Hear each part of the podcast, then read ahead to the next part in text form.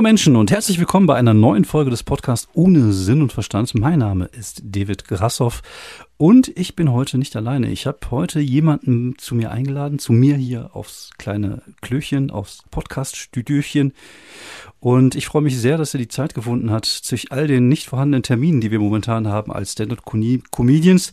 Und ja, ich sage das, weil er halt Stand-Up-Comedian ist. Ähm, die Zeit gefunden hat, sich ein wenig mit mir zu unterhalten. Und ich äh, freue mich schon seit anderthalb Wochen darauf, äh, endlich mal wieder jemanden zu Gast zu haben beim Podcast und nicht einfach irgendwelchen Bullshit vor mich herzulabern, wie ich das sonst jetzt fast äh, die letzten 20 Folgen getan habe. Ich freue mich sehr, dass er hier ist. Er ist Stand-up-Comedian, er ist ein sehr fleißiger Podcaster. Ich glaube, er hat sogar noch mehr Podcasts als ich. Ich glaube, die kann man an zwei Händen gar nicht abzählen. Auf jeden Fall bin ich froh, dass er hier ist. Ich glaube, er kommt aus der Nähe von Kiel und sein Name ist Ole Waschkau. Schön, dass du da bist, Ole. Aloha, äh, freut mich, äh, dass ich da sein darf. Ähm, heute wird dann natürlich kein Bullshit geredet. Ne? Das nein, ist klar. Nein, nein. Ich muss mal kurz sagen, äh, Kiel ist natürlich Hochverrat für mich aus äh, LA, Lübeck-Altstadt. Okay, ähm, Lübeck. Aber ich lasse dir das mal durchgehen. Ja, ich, ich weiß nur, dass du Bühnen in Kiel hattest und deswegen habe ich dich da, glaube ich, äh, verortet. Kann das sein? Äh, nee, ich habe aber durchaus mal, es gibt ja in Kiel eine Open äh, Mic, da habe ich mal gespielt. Ich mache meine Show aber auch bei mir in Lübeck. Bei also, mir in Lübeck. Ich muss dann ehrlich, in 2024 wieder. Ich muss, genau, wenn wir Glück haben. Ich muss wirklich zugeben, mein, mein Erkenntnisstand von Norddeutschland ist relativ gering. Ich kenne mich ähm, ziemlich gut in Nordrhein-Westfalen aus. Ich kenne mich ziemlich gut so auch unterhalb von Nordrhein-Westfalen aus. Aber wenn du mir jetzt, also wenn du mir jetzt sagen würdest, zeig mir mal Lübeck auf eine Karte, dann wüsste ich, es ist oben irgendwo am Wasser vermutlich, aber damit hat sich das echt schon äh, erledigt. Also ist das so richtig Nord-Norddeutschland? Ja, ne? Ja, also ich glaube, es gibt natürlich, also Nord-Norddeutschland würde ich jetzt eher sagen, ist so die Ecke Flensburg oder, oder Sylt oder also schon eher Richtung Nordsee. Also ich verbinde ein richtiges Norddeutschland eher äh, immer mit der Nordsee, aber es ist schon Nord, Norddeutsch, würde ich, würde ich sagen. Ähm, es ist ja, es ist ja näher äh, an Hamburg als an Kiel tatsächlich. Ah, okay. Ähm, deswegen, es gehört ja auch zur Metropolregion Hamburg. Also mhm. da kann man sich ganz wichtig fühlen. Ah, okay. Ähm, Zugticket gehört, kriege ich trotzdem nicht in Hamburg, aber naja, eine andere Geschichte.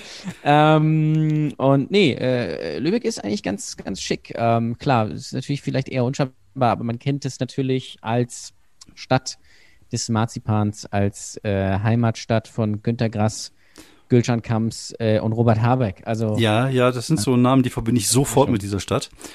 Äh, nee, also tatsächlich äh, muss ich zugeben, keine Ahnung, vermutlich habe ich äh, Kiel einfach viel öfters als Lübeck gehört in letzter Zeit wegen Holstein Kiel und habe dich da irgendwie ja. äh, direkt da oben hin verortet.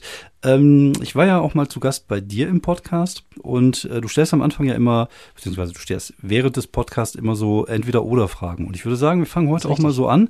Ich habe mir so eine kleine Frage überlegt. Äh, wofür würdest du dich entscheiden? Also wenn du dein, dein, dein restliches Leben jetzt als Stand-up-Comedian der beste Comedian Deutschlands wärst, also rein von der Technik her und einfach alle Comedians sagen, wow, verdammt, der ist gut, ich will mal so gut werden wie der, aber Maximum immer nur für 50 Leuten Solo spielst oder du bist richtig beschissen, aber einfach erfolgreich und füllst dann Hallen. Also man könnte sich da ein Beispiel an einigen Kollegen nehmen, aber äh, was wäre, was, was würdest du, wofür würdest du dich entscheiden? Also wärst du lieber der geilste Comedian Deutschlands, aber keiner wüsste es eigentlich so wirklich? Oder scheiß drauf, ich nehme die Kohle, ich nehme die Weiber und ich nehme die Lanxess Arena? Ich glaube, ich würde die, äh, ich würde die 50 Leute nehmen. Ähm, das ist jetzt die politisch korrekte Antwort. Also das ist die Antwort, die man natürlich erwartet das hatte. Das ist richtig. Ja, ähm, klar. das also, musst du jetzt auch erklären, genau. Äh, natürlich würde man eher sagen, ich nehme halt äh, die Kohle und die Weiber und da lebt es sich, glaube ich, auch ganz gut mit. Du musst aber dann, wenn du das wirklich machen willst, so abgewickelt sein, dass dir das egal ist, dass du schlecht bist. Weil im Normalfall kannst du als Künstler deine Kunst ganz okay einschätzen und weißt, okay, hier bin ich gut, hier bin ich nicht so gut, das ist meins, das ist eher nicht so meins. Und wenn du wirklich scheiße bist und auch deine Kollegen wissen, dass du scheiße bist, dann wird dir das Geld, was du mit, mit der Lanxess Arena und so äh, verdienst, sicherlich äh, ein, zwei Jahre helfen. Und dann wird es dich wahrscheinlich in eine große Sitteskrise ähm, äh, stoßen. Während wenn du immer nur für 50 Leuten spielst, oder sagen wir vielleicht auch mal nur für 100, äh, hast du wahrscheinlich immer richtig geile Abende in kleinen Clubs und lernst viele nette Leute kennen und die Leute finden dich halt geil, weil du lustig bist. Und im Zweifelsfall würde ich dann eher das nehmen, weil man dann, wenn man, wenn man das richtig macht, auch davon ganz okay leben kann. Das stimmt, das stimmt auf jeden Fall. Ich, ähm, ich frage mich ja tatsächlich, ob die Leute, die so erfolgreich sind und die dabei schlecht sind, die, ich glaube, die, die denken an, an sich selber ja auch nicht als schlecht. Also die würden ja sagen, die sind ja richtig gut, weil sonst würden ja nicht so viele Leute kommen. Meinst da, du? Ich glaube. Also ich, ich, ich, glaube, ich glaube, es gibt einige, die sagen würden, äh, ich bin schon, bin schon ganz geil, aber ich, ich weiß nicht, wenn sie tief in sich gehen, ähm, ja, vielleicht ist da nicht so viel Tiefe. Vielleicht ist da gar nicht so viel, was man rausholen sein. könnte. Es kommt halt also. halt drauf an, was du, was du für einen Anspruch hast. Wenn, ja. du, wenn, es, wenn es dir einfach nur darum geht, ich möchte Leute unterhalten, dann kann es dir ja egal sein. Oder wenn du wirklich denkst, okay, nee, das ist, ist cool so. Oder vielleicht denkst du dir auch, ja, okay, es ist nichts Besonderes aber Leute mögen das, die kommen zu meiner Show und was, was, was will ich mehr? Ich habe vielleicht noch eine, eine, Fernsehsendung oder irgendwie sowas. Ähm, ich weiß aber, vielleicht ist es nichts Besonderes, aber es, es reicht, um damit sehr erfolgreich zu sein. Ist ja auch okay. Ich kann mir aber vorstellen, dass es ist natürlich nur geraten, aber einige Kollegen gibt, die sehr erfolgreich sind, die vielleicht gerne mal was anderes machen würden oder vielleicht auch ein bisschen besser wären. Aber es ist nur geraten. Ich würde, ich weiß, zu, ich weiß zum Beispiel, das hat mir mal jemand erzählt, dass Revolverheld ihre Musik abgrundtief scheiße finden. ähm, okay. Was ich nachvollziehen kann. Ja. Ähm, weiß ja nicht, ob man damit gut lebt. Wenn du genau weißt, dass es scheiße ist, was du da machst. Die Frage ist halt, kann man überhaupt besser? Das ist ja auch, ne? Also ich, äh, die sind ja selber Comedians und wir machen es ja jetzt auch eine Zeit lang. Wie lange bist du schon auf der Bühne, wenn ich fragen darf? Also als Comedian auf der Bühne bin ich seit Ende 2018. Okay. Davor habe ich aber noch ein paar Jahre äh, Musik gemacht. Also auf der Bühne bin ich schon okay. jetzt elf Jahre. Aber also seit, seit zwei, drei Jahre dann als, als Stand-Up zu sagen. Genau. Wobei, also sagen wir mal als zwei, weil letztes Jahr hat genau. stattgefunden genau. und dieses Jahr. Ähm, man, man, man merkt ja schon gerade am Anfang, da, wenn man wenn man das so, so ein paar Jahre macht, dass man ja auch besser wird, dass man irgendwie äh, auch besser ankommt bei den Leuten, dass man die Technik besser versteht, dass man eine bessere Ausstrahlung hat. Also dass man einfach merkt, man entwickelt sich weiter. Aber es gibt ja sicherlich irgendwann einen Punkt, wo du dann ankommst und wo du merkst, okay, jetzt geht's nicht mehr weiter. Ich, mhm. ich kann mir vorstellen, ich weiß nicht, vielleicht liegt's am angeborenen Talent oder, oder Fleiß. Ich kann dir nicht sagen, welche Faktoren da reinkommen. Ich glaube, das sind halt viele verschiedene Faktoren. Aber irgendwann ist halt das Ende der Fahnenstange angekommen. Und dann tendiert man höchstens dazu, sich dann selber noch zu kopieren, wie das ja einige große Kollegen ja auch machen, die ja eigentlich immer wieder dasselbe halt machen, nur in einem anderen Gewand. Und vielleicht ist aber irgendwann der Punkt angekommen, wo du merkst, okay, dat, dat, ich kann nicht besser, aber das ist halt das Beste, was ich hinkriege. Aber wenn ich damit erfolgreich bin, ist das halt vollkommen okay für mich. Und äh, ich habe da keinen großen Anspruch darauf, jetzt der beste Comedian Deutschlands zu sein, sondern mir reicht es vielleicht einfach, wenn ich die Reichsarena voll mache. Äh, nee, nicht Reichsarena, ich weiß gar nicht mehr. Wie hieß die? Olympia, Olympiastadion, sorry, ich verwechsel das immer. ne? Ja, ähm, ich glaube, äh, dass das sogar gut sein kann, wenn du mal einen Punkt erreichst, wo du sagst, okay, äh, das ist es jetzt. Das ist, was ich kann. Da fühle ich mich wohl. Es ist ja, als, als Künstler ist ja immer wichtig, dass dich, dass man sich findet, wie man ja so schön sagt. Ja, richtig. Seine Stimme Und findet. Du bist ja lange Zeit auf der Suche nach, nach äh, diesem, diesem Punkt, wo bin ich? Und ich glaube, äh, das kennt auch jeder, der irgendwas mit Kunst macht. Es gibt immer eine Phase, wo man sich vielleicht auch ein bisschen zu sehr anbiedert musste ich natürlich als Künstler immer so ein bisschen anbiedern, muss ja immer den Spagat schaffen zwischen ähm, ich bieder mich an und ich mache mein Ding. Mhm, ähm, genau. Anders funktioniert es nicht. Ähm, und ich glaube, dass es sogar gut ist, wenn du irgendwann sagst, Mensch, ich, das ist, das kann ich, das mache ich und das macht mir Spaß. Ähm, ich kann mich in diese Richtung hier nicht, äh, nicht wirklich weiterentwickeln, aber, aber das ist vollkommen okay. Ähm, und äh, dann kannst du ja damit auch arbeiten. Und vielleicht findest du dann andere kreative Felder, wo du dich auch ein bisschen anders und besser austoben kannst. Weil ich bin ja immer ein Fan davon, wenn man mehr als eine Sache kann. Ja, ist richtig. Ähm, ja. Klar kann das nicht jeder. Ähm, ja. Aber wenn du zum Beispiel sagst, du kannst, keine Ahnung, Stand-up, du kannst aber auch ähm, malen. Zum Beispiel, ist Ja. das, glaube ich, eine ne geile Sache. Ja, oder äh, Musik machen zum Beispiel ist ja auch was, was sich jetzt machen, ja, nicht genau. äh, tatsächlich ja äh, Oder sogar äh, ergänzt. ich glaube, du bist auch großer Fan davon, äh, oder du machst Musikcomedy. ja, ich liebe Musikcomedy. Ich, äh, nein. Ähm, ja, ich, ich, ich habe sowieso die Theorie. Ich glaube ja wirklich im tiefsten meines Herzens, dass wenn man ähm, erfolgreich ist, dass man dann nicht mehr wirklich besser wird. Ich glaube irgendwie, dass du einen gewissen Punkt erreichst, wenn du so erfolgreich bist, dass du dir auch keine Mühe mehr geben musst. Also zum einen glaube ich generell auch, dass ähm, man das Erfolg einem so ein bisschen verwöhnt. Also es ist ja nicht nur in der, in der Comedy so, das ist ja auch in der, in der Musik zum Beispiel so. Welche Bands äh, sind da stringent 20 Jahre auf einem gleich hohen Niveau und, und, und ballern Ja. immer noch die geilsten Sachen der Welt raus. Also ich glaube, es, das gibt es. Es gibt immer noch Leute, die auch trotz Erfolg äh, ihre Künstlerseele haben. Und was ich auch eigentlich ganz cool finde, ist, äh, dass die Leute dann, wenn die ihren Erfolg hatten, dann so einen, so einen Strich machen und sagen, okay, jetzt mache ich einfach nur noch das, worauf ich Bock habe. Und wenn das dann halt, keine Ahnung, wie bei Sting ist, Trommelmusik oder was auch immer, dann machst du da halt, und das hast du halt Spaß dran, du wirst dann immer noch Leute finden, die das gut finden.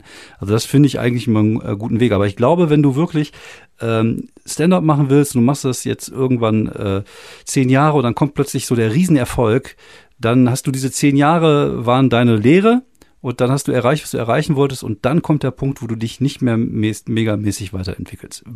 Ist so eine Behauptung, die ich immer mal wieder aufstelle. Ich kann mir, kann mir das gut vorstellen. Also ich glaube, wenn du dich, also erstmal musst du es ja wollen, dass du dich wirklich weiterentwickelst. Und du kannst ja ein Handwerk nur bis, bis äh, zu einem gewissen Grad lernen. Klar, du kannst natürlich sagen, ähm, ich nehme mal das Beispiel Mario Barth. Wenn er jetzt, der macht jetzt seit 20 Jahren Männer und Frauen. Wusstest du übrigens, dass Mario Barth mal Musikkomödie gemacht hat, ganz am Anfang? Echt? Dann mag ich ihn ja noch Ja, mehr. ja. äh, ich habe äh, ich hab ja sein, ich bin ein Nerd, Mhm. seine, ich habe seine erste DVD, die habe ich mir damals gekauft, weil ich das damals sehr gut fand. Mhm. Und da ist so da sind so Bonus-Sachen drauf. Und okay. da ist, glaube ich, einer seiner ersten Auftritte drauf, wo er mit Musik irgendwie mit einer Gitarre auf die Bühne geht und irgendwie so einen lustigen, lustigen Song in Anführungsstrichen schreibt. Fiel mir, fiel mir gerade ein, aber nimm mir mal Mario Barth, der könnte jetzt sagen, nach 20 Jahren, ich mache mal ein anderes Thema. Mhm. Das könnte der wahrscheinlich sogar. Er, er macht es halt nicht. Okay. Aus berechtigten Gründen sicherlich für ihn, weil es für ihn halt so funktioniert. Aber das, der, der Wille muss dann halt da sein und es gäbe sicherlich andere Leute, ähm, die dann sagen würden, nee, ich mache mal was ganz anderes. Mhm. Ähm, keine Ahnung, oder ich mache vielleicht, wenn ich 20 Jahre Stand-up gemacht habe, vielleicht mache ich jetzt mal Musikcomedy oder ich setze mir eine Handpuppe ähm, auf, Ja. äh, auf die Hand. Das kann es geben, aber ich glaube, aber Stand-up ist halt immer von den Themen abhängig und solange du, glaube ich, interessante Themen als Stand-Upper findest, Ja. ähm, kannst du dich da, kannst du dich da auch weiterentwickeln. Klar, du entdeckst irgendwann, glaube ich, deinen Witz. Also wie muss ich, wie muss ich sprechen?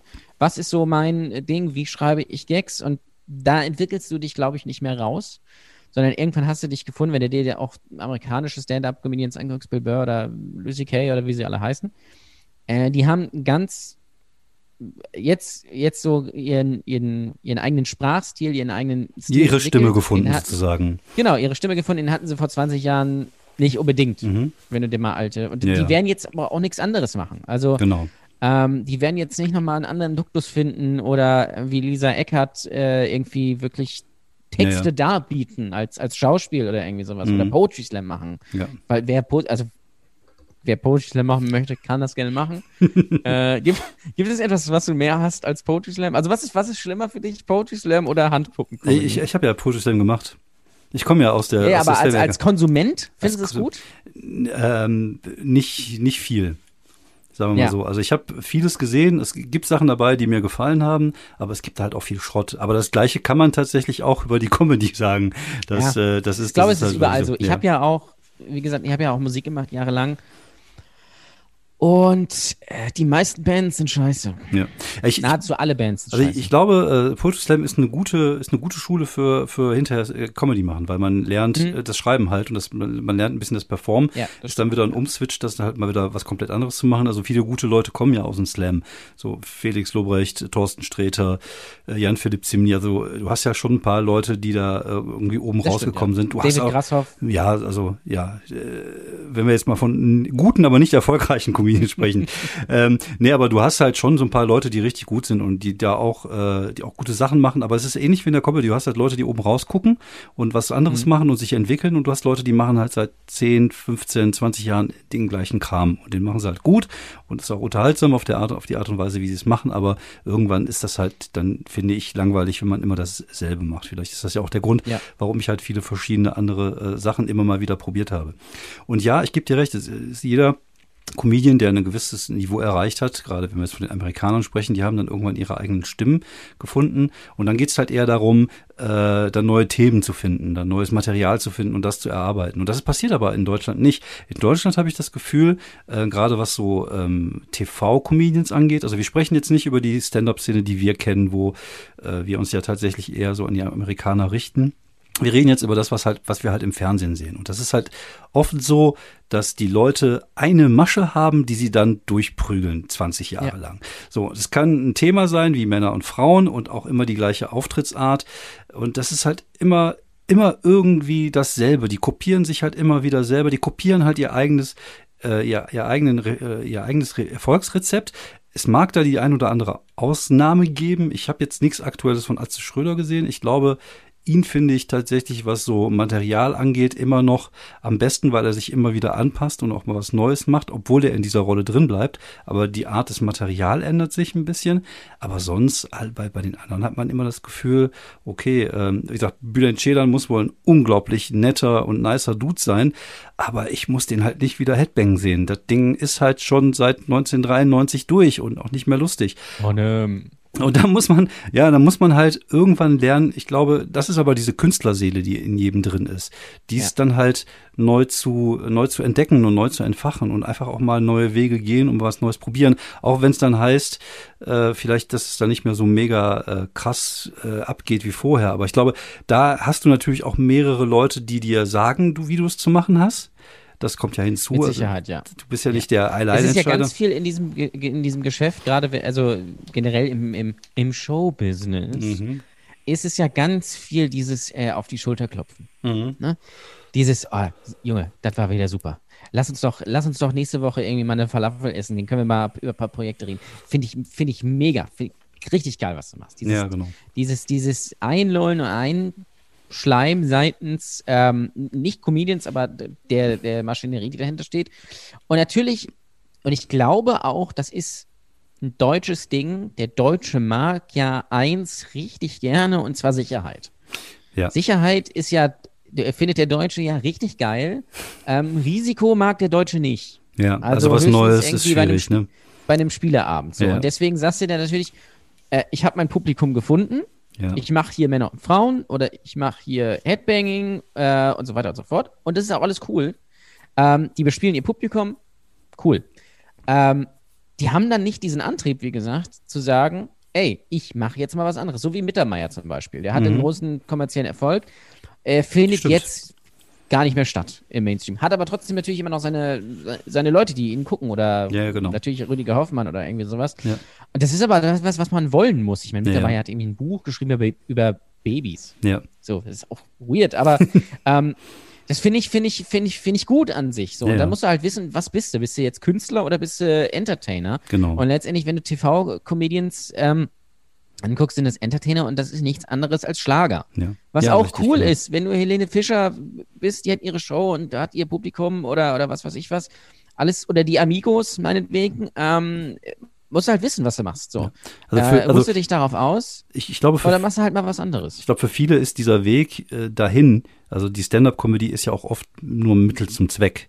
Also es ist ja. Mittel da, da, dafür eine eigene TV-Show zu, zu bekommen, wie jetzt bei Enisa Amani damals. Also da wusste man, okay, äh, die lässt sich ja jetzt durchschreiben und ihr geht ist halt äh, Erfolg halt wichtiger. Ich glaube, das ist beim Chris ja ähnlich gewesen, beim Kristall, der hat es ja auch gesagt da in dem äh, Nightwash Podcast mit Atze Schröder, dass ihm da halt Erfolg am allerwichtigsten am Anfang war. Und ich glaube, es ist, kommt immer so ein bisschen drauf an, aus welchen, aus welcher Motivation du halt sowas machst. Und wenn du yeah wenn du ins Fernsehen willst, wenn du ein Gesicht werden willst, was auf der Straße erkannt wird, wenn du dieses Fame-Game spielen möchtest, dann ist Stand-up-Comedy vermutlich äh, ein ganz gutes Einstiegsdingen, weil äh, du kannst gut für Leuten sprechen, du bist das Versagen gewöhnt, also das ist ja schon eine harte Schule und äh, da, da, damit kannst du halt irgendwie im, im Fernsehen landen und halt in diese in diese Business-Schiene reinkommen, in diese Showbiz-Schiene, wo man ja so unbedingt dann gerne rein möchte.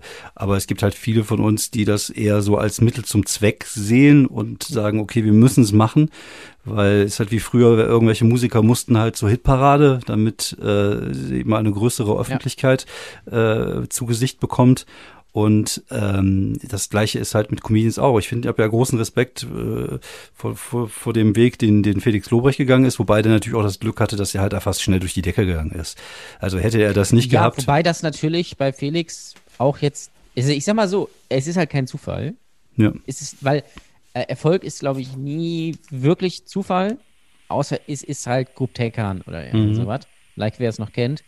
ähm, also so ein zufälliger, viraler ja, ja. Hit, den du, den du ja. landest und da wo du schnell wieder weg bist, sondern der hat sich ja, der hat ja auch jahrelang Poetry Slam gemacht, das alles gelernt, Kontakte aufgebaut und dann hat er sich mit seinem Bruder zusammengesetzt und hat gesagt, so, wie können wir denn, wenn du jetzt Stand-up machen willst, ich würde gerne Stand-up machen, wie können wir das machen? So, und dann mhm. hat man sich gedacht, Mensch, ah, da gibt es doch Social Media, das macht doch kein anderer Comedian so. Und zwar nicht in gut, also keiner hat gute Fotos, keiner hat sich da Gedanken, keiner hat natürlich auch den Look. Äh, und keiner hat vielleicht auch mal so ein bisschen andere Themen. Mhm. In, genau in die Kerbe äh, stechen wir rein. Dann machen wir noch mal irgendwie einen Podcast und ähm, ja. Ja, ich, ich connecte das einfach. Also da ist ja eine treibende Kraft im Hintergrund, genau. die aber natürlich, und das ist der Unterschied, eher künstlerisch getrieben ist genau. und nicht, nicht nur profitgetrieben. Genau. Es ist ja so wie in der, in der, im, im Film hast du was, erst einen Film, der äh, ähm, äh, Character-driven ist oder Story-driven. Mhm. So. Und einmal kannst du ja sagen, ich mache als Künstler, äh, bin, bin, Künstler und mache da sehr viel. Oder du kannst sagen, ich lasse mich einfach durchleiten und will ins Fernsehen. Mhm. So, das sind einfach, du kannst aber auch als Künstler ins Fernsehen kommen. Ja, genau. So, und das finde ich, ich bin ja großer äh, ähm, Bewunderer ist ein starkes Wort, aber äh, ich schätze ja Max Stettenbauer genau deswegen sehr, weil der eben genau diesen Spagat sehr gut hinkriegt zwischen, ich habe Inhalt, ich bin aber auch mal am Fernsehen, aber ich mache nicht jede Scheiße mit. Ja, genau. So, also ja. der wahrt sich so ein bisschen so sein, sein, sein Ich, ist aber trotzdem damit sehr erfolgreich. So. Ja, das ist richtig. Das ja, ich ja, ich glaube, das ist äh, eh was, was so Stand-up und so angeht, äh, ein, gro ein, großes Vorbild für, für, für, viele von uns, die halt äh, ja gesehen haben, welchen Weg er gegangen ist, ohne sich jetzt unbedingt, ohne seine Seele so, so, so zu verkaufen. Ähm, aber er findet dann halt tatsächlich im Mainstream kaum statt. Muss er auch nicht. Also er wird, äh, wird ja schon seine, seine, seine großen Räume ja auch spielen. Ich habe ihn ja auch in Wuppertal gesehen, da waren ja 200, 300 Leute und da kannst, du kannst ja auch gut von leben. Also wenn du äh, jede Woche drei, vier Mal so 300er Räume äh, spielst, dann wirst du ordentlich Kohle damit verdienen. Du wirst nicht am Hungertuch, Hungertuch nagen. Und? Ja, und? Und die Frage ist ja auch, gibt es eigentlich noch Mainstream? Äh, du meinst also jetzt durch, durch das Internet. Das, was man als, genau, ja. also äh, was man vielleicht als Mainstream bezeichnen würde. Mhm. Ja. Ähm, aber diesen klassischen Mainstream wie in den 90ern, äh, 2000ern gibt es ja nicht mehr. Nee, nee, es, es gibt ja nur alles das, verteilt genau. und du genau. kannst ja, äh, man würde, also wahrscheinlich Felix Lobrecht, Tommy Schmidt, sagt, ist wahrscheinlich mittlerweile Mainstream. Mhm. Mainstream weil es viele Leute kennen halt. Genau, weil es, äh, auch wenn sie es vielleicht nicht hören wollen. Genau. Ähm, aber ähm, du kannst ja auch, und das sieht man bei Maxi sehr gut, äh, und auch bei anderen, du kannst ja auch abseits der wirklich äh, klischeehaftesten TV-Comedy aller Zeiten mhm. ähm, deine, deine Bühne finden, dein Publikum finden, aber trotzdem auch so, dass dich viele Leute kennen und unterstützen. Und das äh, geht halt auch, äh, wenn, indem du das alles selbst machst. Ja, genau. Es steckt halt nur viel Arbeit drin, ne? das darf man halt nie vergessen. Also naja, aber es ist in Kunst einfach genau. so. Ne? Ja, also, das ist, äh, es ist halt und Glück. Es, man muss auch Glück haben. Ja. Also das darf man nicht, also es ist nicht nur Arbeit. Nee, das ist du richtig. Du musst ein gewisses Talent mitbringen mhm. und dann musst du Glück haben, aber du musst halt auch, glaube ich, und das ist ganz wichtig, mal sagen, ich mache jetzt mal was mit. Selbst wenn es dir vielleicht nicht zu 100% gefällt, ähm, um vielleicht mal irgendwo anders hinzukommen. Also immer ja. nur in diesem Fahrwasser, ähm, ich mache mal irgendwie eine Open Mic und dann mache ich hier eine Mixshow in, äh, in Würselen oder irgendwie sowas. Das wird dich auf Jahre nicht weiterbringen. Nee, das stimmt. Ja, du musst da deinen eigenen Antrieb finden und Sachen machen. Ja, genau. Ja, du musst auch, ähm, du musst halt einfach auch gucken, dass du äh, Ja, halt so diese, diese Sachen, die er arbeitet, diese größeren Shows zu spielen und von einem größeren Publikum zu kommen und hier und da dann vielleicht auch mal dadurch ins TV kommen. Es geht auch viel über, übers Networking. Das ist, äh, das darf man auch nicht, auch nicht vergessen. Ne? Das ist halt, man kennt jemanden, man weiß, jemand ist gut, man lädt jemand ein. Das ist ja im Kleinen genauso wie im Großen ja genauso. Ähm, aber äh, bin nicht desillusioniert genug. Nein, ich bin nicht, ich, ich bin desillusioniert, ich kann das Wort gar nicht mal aussprechen. Ähm, ich, ich kann mir schon, also ich bin nicht so realitätsfern, dass ich nicht weiß, dass, ähm, dass man für, fürs, zumindest fürs TV, was ich jetzt mal so als großes Mainstream-Ding noch dahinstellen würde, auch wenn es natürlich nicht mehr die Kraft hat, die es mal vielleicht 1990 mhm. hatte, ähm, ein interessantes Produkt zu sein. Und das ist ja mal so ein bisschen das Problem, ist, dass du, ähm, ein interessantes Produkt sein muss. Das ist ja das, was, äh, was, was Felix Lobrecht auszeichnet. Er hat die Attitüde, er hat das Aussehen, er ist halt ein geiles Produkt.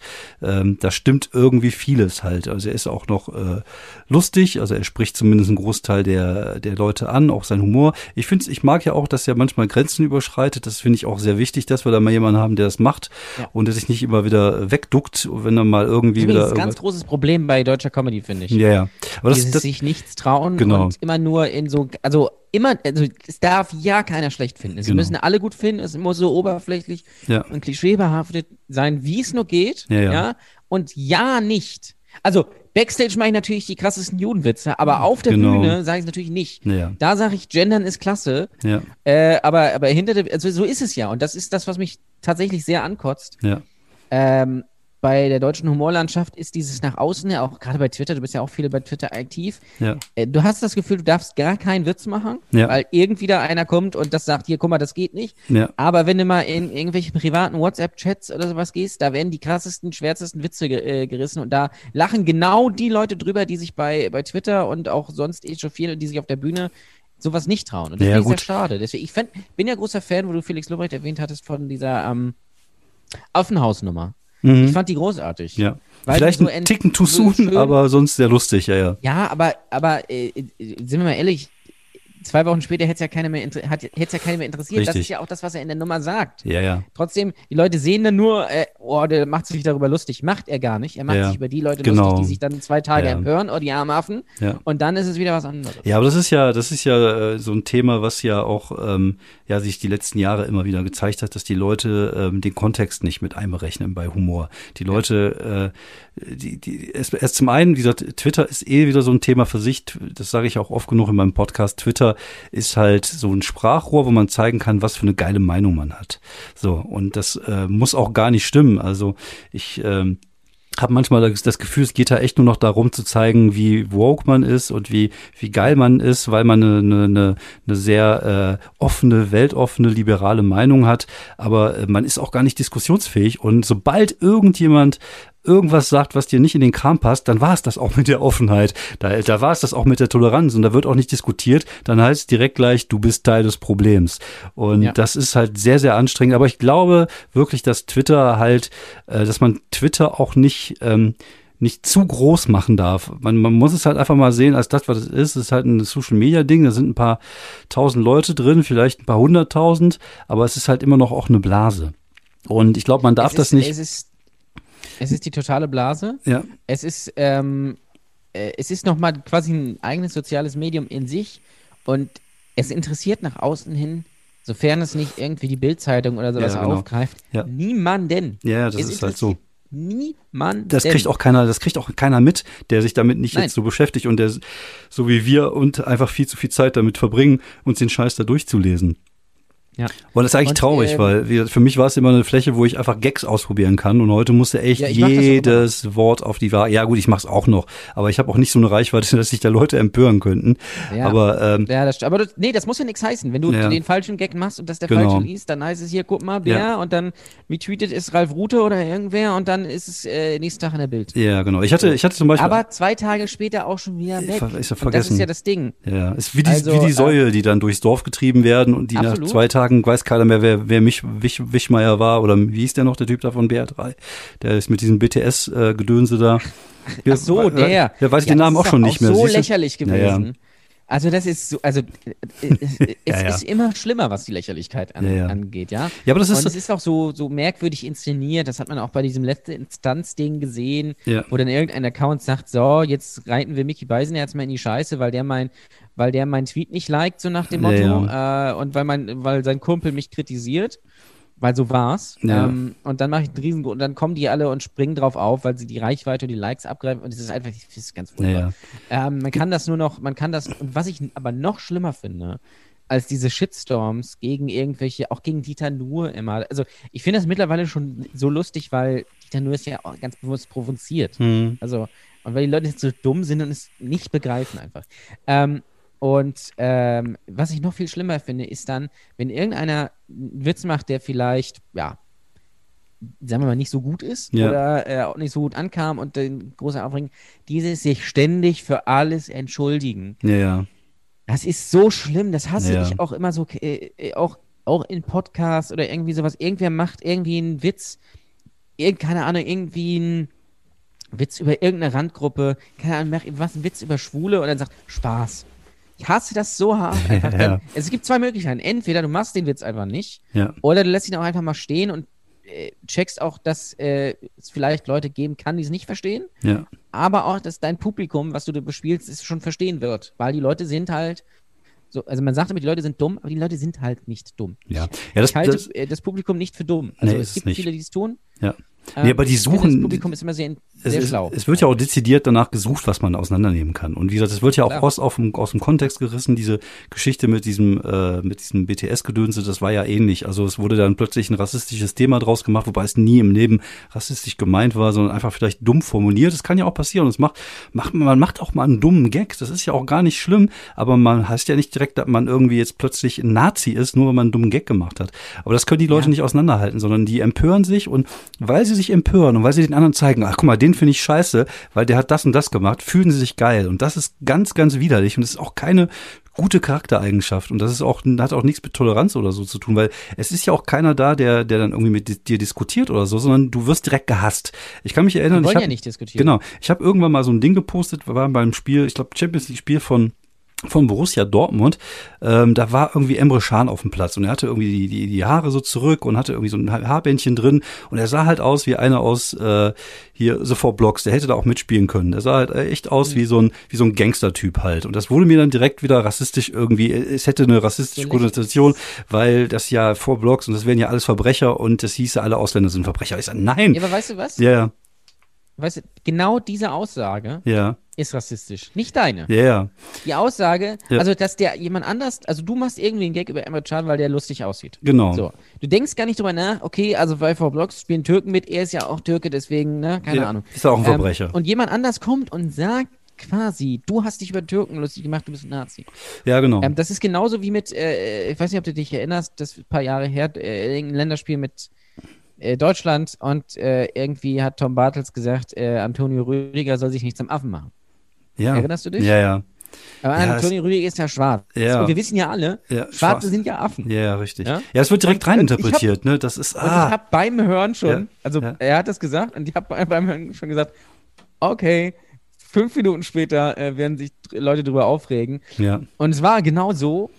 Und äh, also seit dem Tag ist es eigentlich an Lächerlichkeit nicht mehr zu, zu Ja, ja. überbieten. Aber das ist halt das Weil Pro- ja, Ja, also jemand, also du musst, der äh, benutzt einfach nur eine, eine Redewendung Ja, ja. und denkt gar nicht drüber nach, der ist ja schwarz, das ist ja überhaupt gar kein Problem. ja, wollte ich gerade sagen, in seiner Welt ist das ja Ähm, auch gerade nicht, ist ja kein Vergleich. Also er vergleicht ja. Ja. nicht, sondern er sagt halt einfach, er soll sich ja nicht zum Affen machen. So, das Ja. ist, ich hätte genauso gut sagen können, der sieht aus, er hätte auch gestern in, in dem Pate mitgespielen können.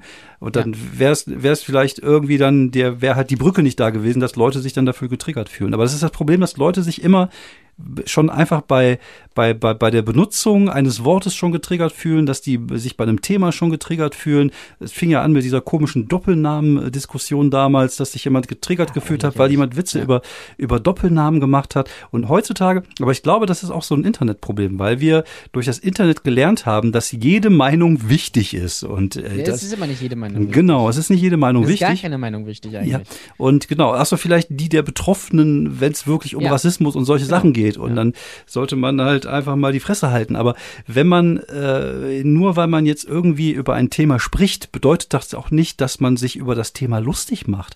Und das begreifen die Leute nicht. Also in den USA ist es ja normal, wenn jemand ein Bit über Abtreibung macht oder was weiß ich, über, über schwierige Themen. Wenn du das hier machst, dann bist du direkt, äh, bist du direkt unten durch. Und, aber das ist aber das Problem, weil sich Leute dadurch ähm, er, selber erhöhen können. Ich nenne das ja immer ganz gerne die moralische Überheblichkeit, ja. ähm, dass die sich selber erhöhen können, weil sie dich scheiße finden, weil sie dir gerade da irgendwas in den in deinen Schuh gepackt haben, äh, was was eigentlich gar nicht da reingehört. Ja, weil sie auch mal wichtig sein können, weil sie auch mal sagen, also es ist ja, geht's ja im Internet, ne? Jeder möchte immer sagen, hier bin ich, ich bin auch wichtig, weil dir das Internet natürlich suggeriert, dass du mitmachen darfst. So. Ja. Ähm, in der Theorie darfst du das auch, ähm, nur das kommt, bei den meisten kommt halt einfach Scheiße raus. Und das gilt für, für jede, also ähm, jede Richtung. Es ist völlig egal, was es ist. Ähm, und äh, wenn du dir dessen bewusst bist, dass du eigentlich nur Scheiße redest, geht's eigentlich so. Ja. Ähm, es, ich finde es auch übrigens interessant, dass immer gesagt wird, Facebook ist schlimmer als Twitter. Ich finde es eigentlich genau umgekehrt, wenn ich ehrlich bin. Weil ich, also Facebook-Diskussionen auch schlimm. Ja. Aber da lese ich zumindest mal einen guten Willen mal raus und vielleicht immer eine Diskussion. Und ja. bei Facebook gibt es ja auch immerhin Gruppen, wo sich ja auch Leute, die interessiert an Themen sind, treffen können und genau. über Sachen wirklich diskutieren können. Ja, du darfst jetzt nicht, unter, nicht Twitter, du darfst jetzt bei Facebook nicht unter einem Spiegelartikel gucken, weil die ganzen doofen Leute sich ja, da das darfst du natürlich nicht machen. Du darfst ja. auch nicht gucken, äh, ähm, wenn irgendein Artikel über Mesut Özil vom, vom Kicker oder so geteilt wird oder was weiß ich, darfst du auch nicht drunter gucken. Das, ja. ist, das, das ist klar. Aber es gibt schon da so Inseln, wo auch, also witzigerweise gerade eher so auf lokaler Ebene. Also wenn du ja. Lokalnachrichten guckst, ähm, äh, und je lokaler es wird, desto besser wird es. Mhm. Aber auch schlimmer. Also ist, die, die ja, ja. gehen weit auseinander. Aber ja. da wird zumindest irgendwie auch mal wirklich diskutiert oder auch mal eine Meinung zugelassen, habe ich so das Gefühl. Und bei Twitter ist es, ist es eher nicht so. Aber es ist ein guter Punkt, den du eben angesprochen hast, wo du gesagt hattest, ähm, in den USA wird dann in Comedy über Abtreibung geredet und in Deutschland macht das niemand. Das ist, finde ich, genau das Problem. Ähm, äh, die Deutschen versuchen ja immer so ein bisschen dieses, die amerikanische Comedy so ein bisschen nach Deutschland zu bringen und zu kopieren. Mhm. Ähm, es klappt aber nicht. Nee. Das, das klappt aus mehreren, äh, aus, aus, aus mehreren ähm, äh, Gründen nicht. Also zum einen, weil wir hier kein amerikanisches Publikum haben weil wir kein Stand-up-Publikum haben. Wir haben kein Publikum, das mit Stand-up aufgewachsen ist. Vielleicht können wir da in 100 Jahren nochmal drüber reden, wenn wir noch auf der Bühne stehen. Ich glaube nicht, aber gut. Ähm, und es, es, es ist auch die, auch die, ähm, nur die Themen klauen und vielleicht äh, die, die Art und Weise oder die Attitüde zu klauen aus, aus den USA macht dich ja nicht zu einem guten Comedian, sondern es geht ja, ja darum, deine persönlichen Themen irgendwie rauszubringen und deine persönlichen Themen sind dann vielleicht halt nicht die Themen, die Amerikaner irgendwie interessieren. Ja, abs absolut. Ähm, und äh, aber ähm, nimm mal an, du machst wirklich als Deutscher ein Bit über Abtreibung. Ja. Ähm, das, äh, äh also es würde, es, also, das würde ja kein, also A wird es natürlich sowieso keiner mal machen, weil da, da wird sich, da wird sich dann nicht rangetraut, also an wirkliche Themen wird sich nicht rangetraut. Mhm. Ja? Ich nehme mich da auch gar nicht aus. Also weil, weil ich soweit da würde ich sagen, da bin, da bin ich noch nicht und ich habe da auch noch nicht so, ich habe ein paar Themen so im Hinterkopf, aber da, da bin ich noch nicht du so. Du musst halt gut sein. Du musst richtig, richtig genau, gut sein. Genau, und es muss halt gut sein. Genau. Nur, ähm, wie du sagst, es wird dann nur die Attitude übernommen. Es wird dann aber trotzdem oberflächlich über, keine Ahnung, ich bin nach äh, Berlin gezogen oder, oder ja, ja. keine Ahnung, hier gibt es irgendwie, keine Ahnung, äh, komische Sachen oder, oder Deutsche sind doof oder, oder was weiß ich was. Also ja, wirklich, wirklich komplette Oberfläche. Oder Dating. Äh, Dating auch immer ganz toll. Ganz tolles Comedy-Thema. Äh, kennt ihr das, wenn man aus, äh, auf Tinder aus Versehen nach links wischt oder irgendwie sowas? Schmeiße ich mich weg. Ja. Ähm, und das hat nichts mit äh, amerikanischer Comedy zu tun. Also ich sehe da wenig. Ähm, ja, das ist richtig. Ja, das ist, ähm, wenn man wirklich das zugrunde legt, äh, wenn ich das nur sagen darf, hm. du hast vollkommen recht, es geht ja eher um Attitude, aber auch um Persönlichkeit, ja. um eine Haltung. Um, und die ist nicht, die ist halt vielleicht auch mal äh, im Mainstream die falsche. Ja, so. ja. Aber es geht trotzdem darum, das quasi lustig darzulegen. So. Ja.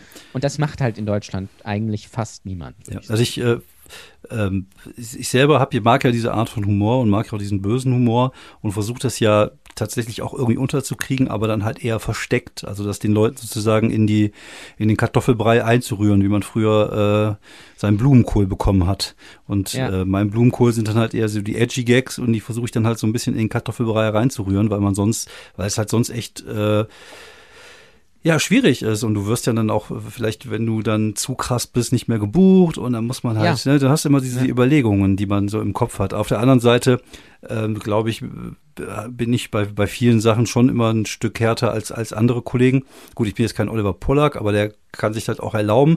Aber auch da ist auch wieder so dieses Ding, es geht ja nicht immer nur alles über die Attitüde. Die Gags müssen halt verdammt auch nochmal stimmen. Und das ist auch das Problem, was ich gerade bei vielen äh, jungen Comedians sehe, die jetzt ähm, gerade unbedingt so diesen edgy amerikanischen Style abfeiern und gerne auch so wären, dass die, wie gesagt, so diese Attitüde drauf haben, aber halt einfach die Gags nicht.